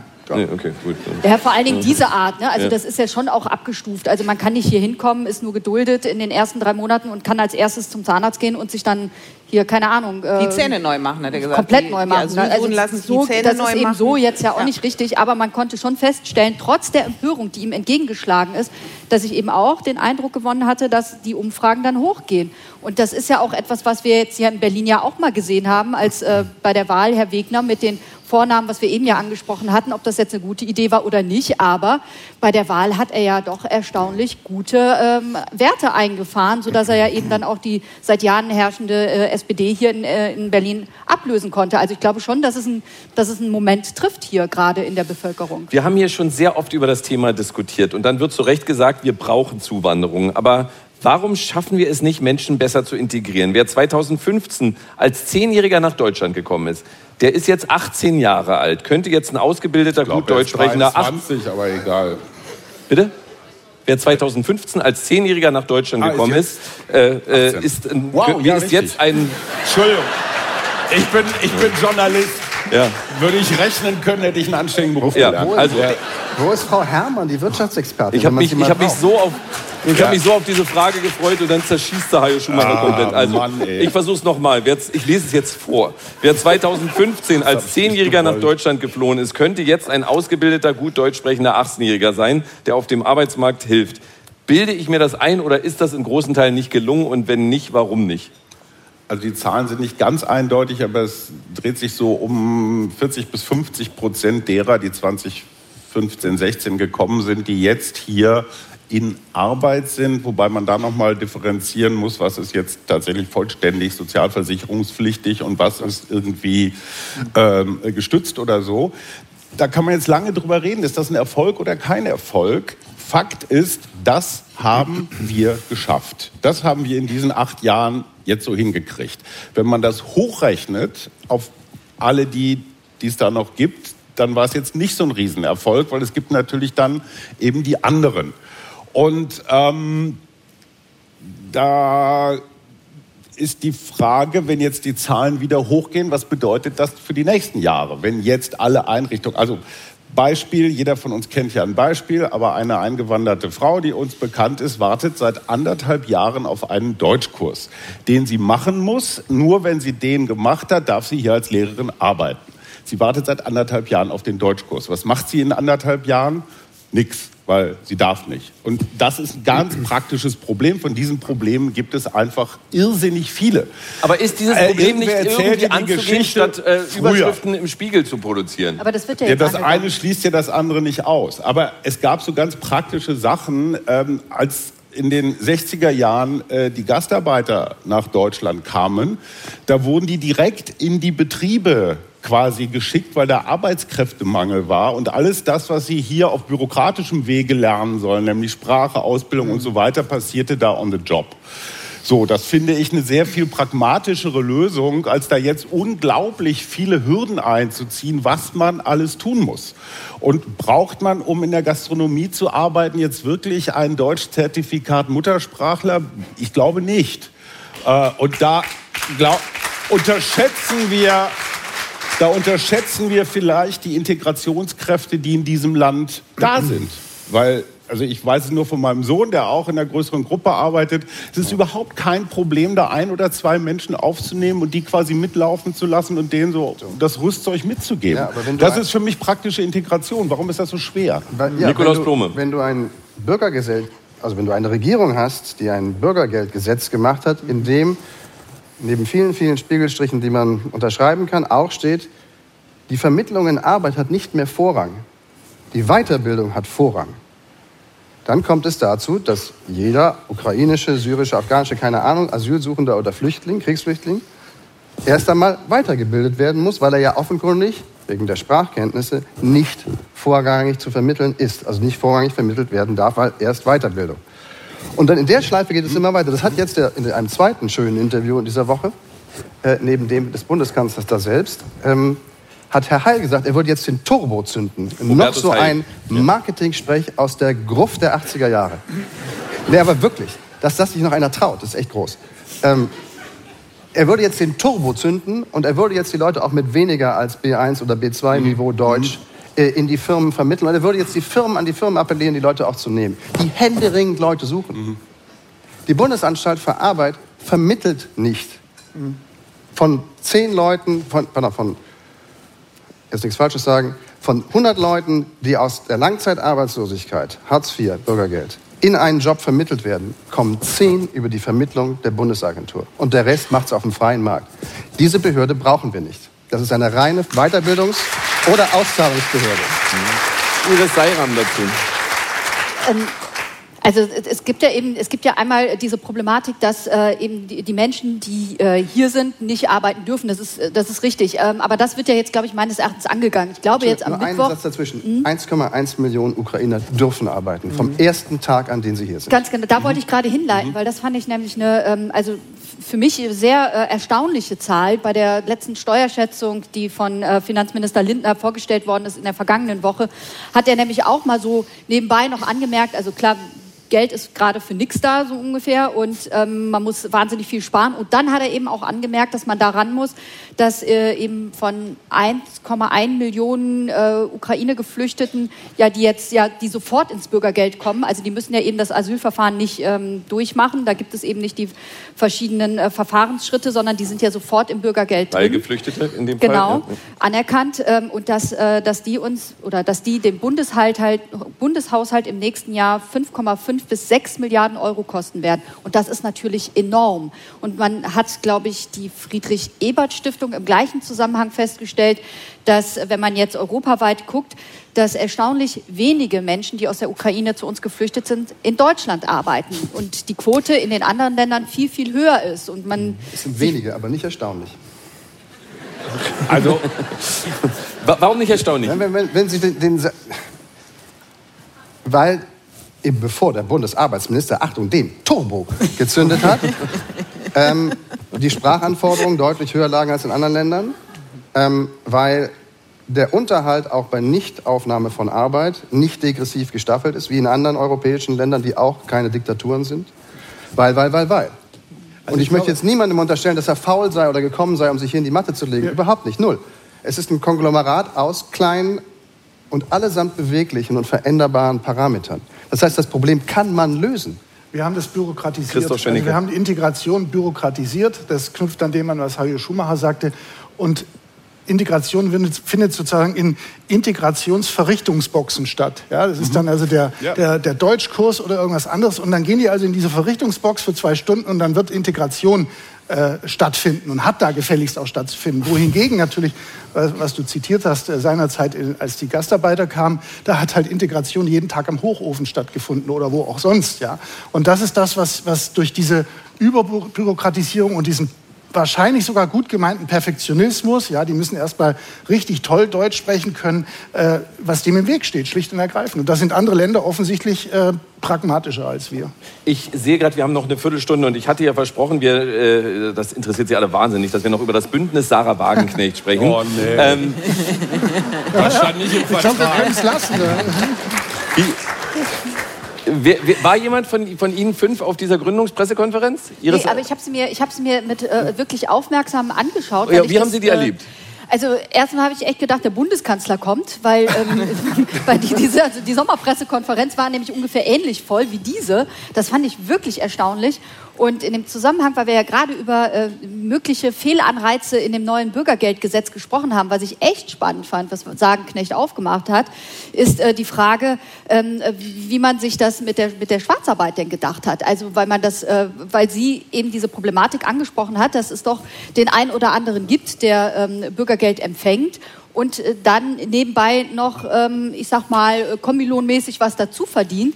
Und ähm, ich finde diese, diese Frage deswegen so spannend. Sie, Sie hatten es ja eben angesprochen, äh, dass ich eben aus so einem Milieu komme, wo ich sag mal, das nicht so ganz fremd war, dass man eben diesen Kombilohn gefahren ist, ohne dass ich sage, dass ich es gut gefunden habe. das aber passiert aber übrigens in vielen anderen Milieus auch. Also, ich, das- äh, ich sage nur, in der Straße, in der ich groß geworden bin, gab es eigentlich keinen, der keine Sozialleistung bezogen hat. Damals hieß das anders und nicht nebenbei gejobbt hat, wenn er nicht irgendwie einen Appenarm hat oder irgendeine Suchtproblematik hatte.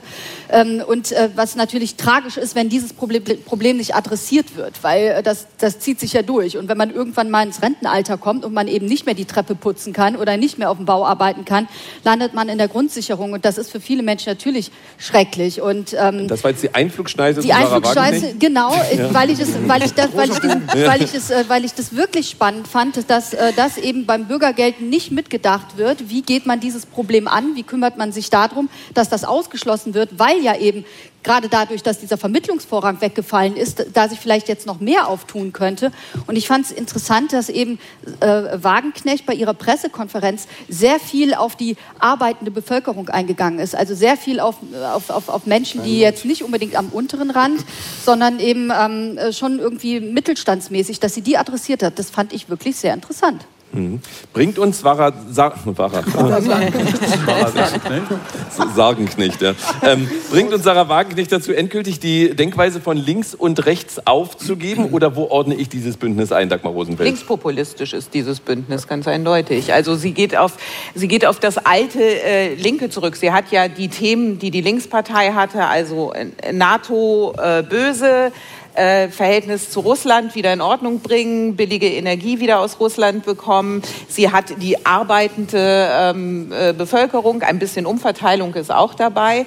Äh, Sarah Wagenknecht selber bezeichnet sich ja als seriöse Alternative zur hm. AfD. Ähm, das, das wollen jetzt alle, ne? Ja, ja, ja, ja, ja, ja Sarah Wagenknecht. Ja, ähm, und äh, natürlich, äh, sie wird der AfD gefährlich, sie kann aber auch der SPD, finde ich, gefährlich äh, werden. Weil wenn man sich anguckt, zum Beispiel die Hessenwahl, ähm, die SPD hat am meisten Wähler an die AfD verloren. Es war nicht die CDU oder so, es war die SPD, weil die AfD vor allem von ja, äh, Arbeitern, was wir klassisch Arbeiter nennen, gewählt worden ist dort. Und dieses Milieu versucht Sarah Wagenknecht jetzt anzusprechen. Ja, ich, ich, wage Christoph Schwennige. ich wage überhaupt keine Prognose, ähm, ob das aufgeht am Ende oder nicht, dass dann eine also ein Reservoir da ist an Leuten, die sie wählen könnten, da, das ist banal. Und diese Aufmerksamkeit, die Sie geschildert haben, dass der Saal voller war als beim Bundeskanzler, hat natürlich damit zu tun, dass sie monatelang so am Gänseblümchen gezupft hat. Soll ich, soll ich nicht, soll ich, soll ich nicht, soll ich, soll ich nicht. Hat es natürlich schön spannend so. gemacht und dann ist das entstanden, was und Sie beschrieben haben. alle mitgespielt. Mit, genau. Ja, natürlich. ich weiß natürlich, wie das mediale System funktioniert. Ja, natürlich. Und damit, deswegen will ich auf zwei Punkte hinaus. Also erstens, Sarah Wagenknecht könnte sofort hier sitzen und würde wahrscheinlich sogar in kürzester Zeit Hajo Schumacher an die Wand spielen und sprechen. Sogar das würde ihr gelingen. Ja, so. Das findet Heidi ähm, Schumacher nicht lustig. Aber ich das würde ich gern ausprobieren. Ja, dann müsst ihr mal einladen. Ich, ich, ich schlag's mal vor. Zweitens glaube ich trotzdem, dass ihre, wie soll ich sagen, ähm, ähm, Kraft und äh, ihre Lust am Aufbau einer solchen Institution äh, begrenzt ist. Also, äh, und da gehört echt was dazu. Du musst in jedem ja. verdammten Ort ein Basislager aufstellen. Und du musst, und du musst am Anfang kommen lauter Irre. Da musst du aussortieren, wer. Ja, das ist doch so. Ja, natürlich ist das so. Da musst du gucken, wer bleibt. Oh Gott, das ist ein Irrer, wir müssen ihn wieder loswerden. Da ist ganz viel Arbeit drin. Und dann noch ein dritter und letzter Gedanke, den ich wirklich extrem reizvoll finde. Also Sarah Wagenknecht ist bekanntlich mit, mit Oskar Lafontaine äh, verheiratet. Und Oskar Lafontaine. Ich glaube, das ist eine Scheinehe. Gut, das. Oskar, Oskar Lafontaine hat eine Partei gegründet, in Rache an der SPD. Mhm. Ja. Und dieselbe Partei wird jetzt durch die Rache der Sarah Wagenknecht wieder in Gefahr gebracht. Ich finde das sensationell. Ich finde das frauenfeindlich. Wie, wie, zwei Leute. Ja, also, so. Ich habe doch unterstellt ja, dass Sie von also, ihm ferngesteuert beide ist. Sind im, beide sind für meine Begriffe im, im Abbruch besser als im Aufbau, um so zu sagen. Deswegen bin ich sehr gespannt, was da, was da kommen wird.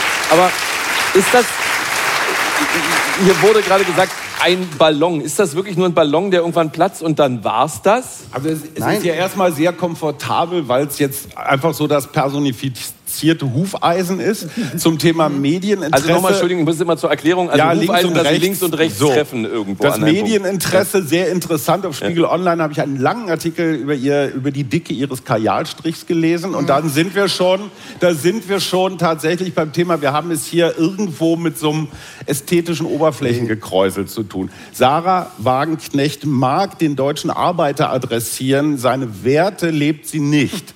Sie gilt in der linken Fraktion, sie gilt in der linken Fraktion als jemand, die nie da ist. Sie hat die mit Abstand höchsten Nebeneinkünfte und sie ist als parlamentarische Mitarbeiterin, und das ist ja Politik, ist sie ein Ausfall. Das heißt, sie ist irgendwo so ein, naja, eine Figur. Aber das, was man in der Politik können muss, Mehrheiten organisieren, Kompromisse Jetzt machen und, und, und. Also sie hat noch nicht einmal nachgewiesen, dass sie das kann. In keiner Regierung, in keinem Amt, in gar nichts. Und jetzt ja, das ist ungefähr ja. so, weil ich sage, Mann, der Nick ist bestimmt ein total talentierter Fußballer. Ja, der kommt jetzt ich mal. Ich kann das beweisen. Aber bei jetzt, Union. Jetzt, ja. Jetzt, jetzt, bin ich aber wirklich äh, gespannt, weil, weil, weil, es klingt so, als wollte Nikolaus Blome gerade ja, ein finde, bisschen den finde, Anwalt äh, dieser ja, entstehenden Sarah Wagenknecht-Partei geben. Sei es nur for the sake of the argument. Aber also auch wir mussten, da wir, ich bin ja beim Fernsehen inzwischen, ähm, mussten erstmal diese Schutzbrillen aufsetzen wegen dieser Textmarker gelben Kostümfarbe. ja. Also wir haben lange nach dem Wort gesucht, um diese Farbe zu bezeichnen. Manche sagten, also Gelb. egal, wir haben gesagt, nee, war nicht, nee, nee, nee, nee. Textmarker gelb, das haben wir nachher herausgefunden. Egal.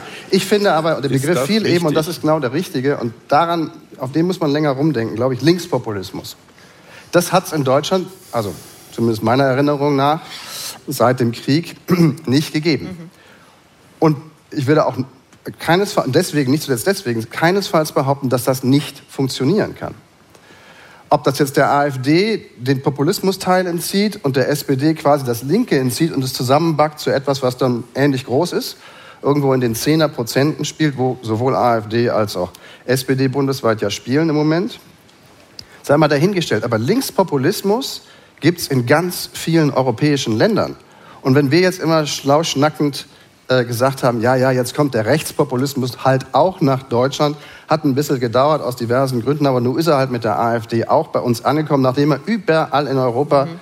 seine Urstände gefeiert hat kann ich nur sagen, dann wollen wir doch mal gucken, wo überall in Europa auch linkspopulistische Parteien existieren und warum eigentlich nicht bei uns. Und das wäre diese Partei. Mit allen Vorbehalten, dass man an jedem Marktplatz sein Basislager aufstellen ja, muss. Also Aber die Kraft die links, eines linkspopulistischen Sentiments. Auch in weiten Teilen eine linkspopulistische Nein, Partei. Deswegen ist Nein, weil ist sie die Linke. Nicht, weil sie, ge weil sie ja, Gender, genau, also ich, weil sie also Gender wichtiger findet als Mindestlohn und weil sie habe, irgendwelche Minderheiten bespielt, die du mit, also mit der Schublehre suchen gehen musst. Ja, ja. Nein, Aber, äh, das ist kein Linkspopulismus. Die Linkspartei macht das Esoterik. Genau, okay. Äh, okay, okay. Dagmar Rosenfeld dazu. Dann äh, ergebe ich mich. Bei dieser feinsinnigen Unterscheidung ergebe ich mich. So, das war das Ergeben von Christoph Schwennecke. Aber es ist ja auch tatsächlich so, dass äh, Sarah Wagenknecht mit ihrer Partei auch den Protest auffangen könnte. Das kann die Linkspartei nicht mehr. Die Linkspartei ist bundesweit in der Bedeutungslosigkeit verschwunden und in den ostdeutschen Ländern ist sie in Regierungsverantwortung. Und das erfordert ein anderes Handeln, als wenn ich wie die AfD, das kann Sarah Wagenknecht nämlich jetzt auch tun, fröhlich vor Forderungen äh, aufstellen kann, äh, Szenarien an die Wand malen kann und vor allem die Wütenden den Protest auffangen kann. Und das will sie auch. So hat sie es ja selber formuliert. Sie möchte Heimat für die Wütenden sein. Jetzt haben, glaube ich, hier schon zwei oder drei Menschen auf der Bühne gesagt, sie wissen nicht, wem sie denn die Prozente abjagen wird. Ich höre in privaten politischen Diskussionen, naja, aber wenn die die AfD so ein bisschen kaputt macht, wäre ja gar nicht mal so schlecht. Ist das denn realistisch? Also als die, letzte, die erste Umfrage, die, glaube ich, die AfD, äh, Quatsch, die AfD sag ich schon, die Linkspartei von Sarah Wagenknecht, also die Sarah Wagenknecht-Partei, jetzt habe ich es, bei 14 gesehen hat oder bei 12, ja, aber ohne, da, war, da, war, da war ein bisschen was von der AfD, ein ganz bisschen was von der SPD, das ist aber fast nicht zu messen. Das Gros kam aus den kleinen Parteien, mhm. die von 8 auf 2 gesagt waren oder von 10 auf 2 gesagt waren. Also offenkundig zieht sie, und das ist ein sehr volatiles Klientel, in der einen Sekunde der Abfrage hat sie aus der Tierschutzpartei gezogen, aus den Freien Wählern, keine Ahnung woher, von den Yogi-Flyern. Ist ja auch egal. Aber das, das war die einzige echte Bewegung in dieser Umfrage, in den Balken. Ähm, und nochmal, also weil hier jetzt schon Sloterdijk und ich weiß nicht was, jetzt will ich auch mal eine zitieren. Chantal Mouffe, Philosophin oder Vordenkerin des linken Populismus in Frankreich. Einem starken rechten Ressentiment kannst du nur begegnen, wenn du ein starkes linkes Sentiment aufbaust. Und das könnte ihr glücken. Iris Seiram noch kurz, Hajo Schumacher noch kurz, dann komme ich zur Schlussrunde. Ähm, ich ich finde es äh, gerade ja auch schwierig, das zu fassen. Ne? Was traut man ihr an Potenzial zu? Also ähm, das, ist, äh, das ist wirklich so ein bisschen jetzt Stochern im, im, im, Nebel. Man weiß es eigentlich nicht so ganz genau. Aber was ich interessant finde, ist, wer hat sich denn angesprochen gefühlt von ihrer Parteibildung? Und wenn man dann eben mal guckt auf die Reaktion, dann fand ich es doch auffällig, dass gerade die AfD sehr aktiv war, ähm, gegen diese Bewegung zu äh, argumentieren. Höcke hatte noch dieses Angebot gemacht, Sarah, komm doch zu mhm. uns uns. Also ich fand das schon sehr auffällig, dass da vielleicht dann doch der ein oder andere denkt, dass ihr das gelingen könnte, was äh, damals äh, angekündigt wurde, sie zu halbieren. Ne? Friedrich Merz war das ja. Also wer weiß. Hajo Schumacher, eine Minute kann ich Ihnen noch geben. Ja, ich glaube, da gibt es auch einen Denkfehler. Deswegen auch gerade die interessante Zahl, dass gerade SPD-Klientel sich vorstellen kann, rüberzumachen. Ich glaube, die Themen, die wir heute verhandelt haben, Einwanderung, äh, alles, was mit Migration zu tun hat, ist irgendwo auch ein Sicherheitsthema. Und für die klassische sozialdemokratische Wählerschaft, der sogenannte kleine Mann, der ist durchaus empfänglich. Ich erinnere an Gerhard Schröder, der hat doch auch mal äh, ein Jahr vor der Bundestagswahl 98 gesagt, so jetzt hier abschieben, wer hier nichts zu suchen hat, raus damit, zack, zack. Äh, ne, das war also der große Stil von Scholz, war das zack, zack von Schröder, äh, von, von, von Scholz. Und Schröder hatte natürlich diesen Instinkt, wie so der der kleine SPD-Wähler funktioniert. Und das ist ja gerade das Problem der SPD, dass die eher so, ein, naja, so eine Großstadt-SPD repräsentieren oder so eine Fäser-SPD, die aber ungefähr eine Hälfte der SPD komplett ignoriert. Wir kommen zur Schlussrunde, da wir jetzt noch zweieinhalb Minuten haben. Ich gebe äh, einen Halbsatz vor und Sie ergänzen bitte und sagen ein bisschen was dazu. Ähm, den ersten gebe ich Dagmar Rosenfeld. Sie muss ihn aber noch nicht beantworten. Okay. Hat noch einen Moment Zeit, weil ich finde es echt schwierig. In Ihrem Podcast... Ja, doch, aber jetzt achten Sie mal drauf, es ist nicht einfach. In Ihrem Podcast Machtwechsel suchen Sie jeweils zu einem aktuellen politischen Thema einen Schlager aus. Fürs Bündnis Sarah Wagenknecht wäre mein Schlagertitel, kurze Pause, jetzt geht's weiter. Christoph Schwennecke, ich habe einen zwei Jahre alten Tweet von Ihnen gefunden, in dem es um Markus Söder ging und er lautete, zum Glück kann er nicht Kanzler werden. Das sehe ich immer noch so, weil... Die, die letzte Chance ist mit dieser Bayernwahl verstrichen. Ich glaube, das war zu schwach, um diesen Antritt noch mal machen zu können. Und andere sind zu stark aus der Union, namentlich der CDU, die ihm diesen Rang streitig machen wird. Niemals passieren. Iris Seiram. Wenn ich Ihren Tweets glauben darf, sind Sie viel bei AfD-Pressekonferenzen und Veranstaltungen. Bei der AfD habe ich Spaß, weil... Oh Gott, mein, mein herzliches Beileid, mein herzliches Beileid.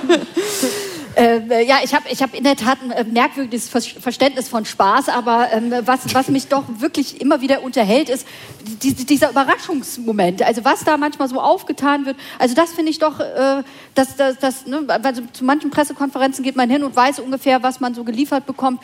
Da sind immer so ganz neue Sachen dabei, wo ich mir denke so, ach so, ja, auch interessant. Dagmar eigentlich Rosenfeld. was Neues zum Giftanschlag auf Tino Kruppalla? Also, War ein Bienenstich, okay, glaube wir ich. sind, bei der, wir sind bei der Schlussrunde. Dagmar Rosenfeld, in Ihrem Podcast Machtwechsel suchen Sie jeweils zu einem aktuellen politischen Thema einen Schlager aus. Fürs Bündnis Sarah Wagenknecht wäre mein Schlagertitel. Deine Spuren im Sand von Howard Carpendale, weil das ist das, was von der Linkspartei übrig bleiben wird und im Zweifelsfalle auch von der Wagenknecht-Partei.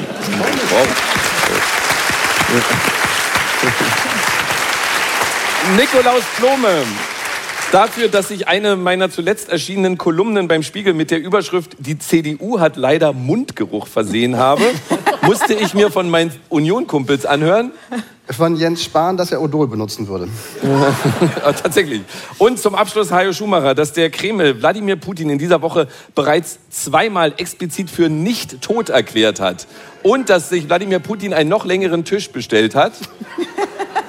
Ist mir völlig wurscht. Ähm, ich lese derweil ein Buch oder guck mir das Interview von Harari nochmal an, wo er gesagt hat, wenn Deutsche und Israelis, Schrägstrich Juden, Freunde werden können, dann ist alles möglich. Das war der Radio 1 Kommentatoren-Talk live aus dem Tippi am Kanzleramt. Vielen Dank an unsere Kommentatorinnen und Kommentatoren. Vielen Dank, dass Sie sich die Zeit genommen haben. Schönen Tag noch. Tschüss. Radio 1. Nur für Erwachsene.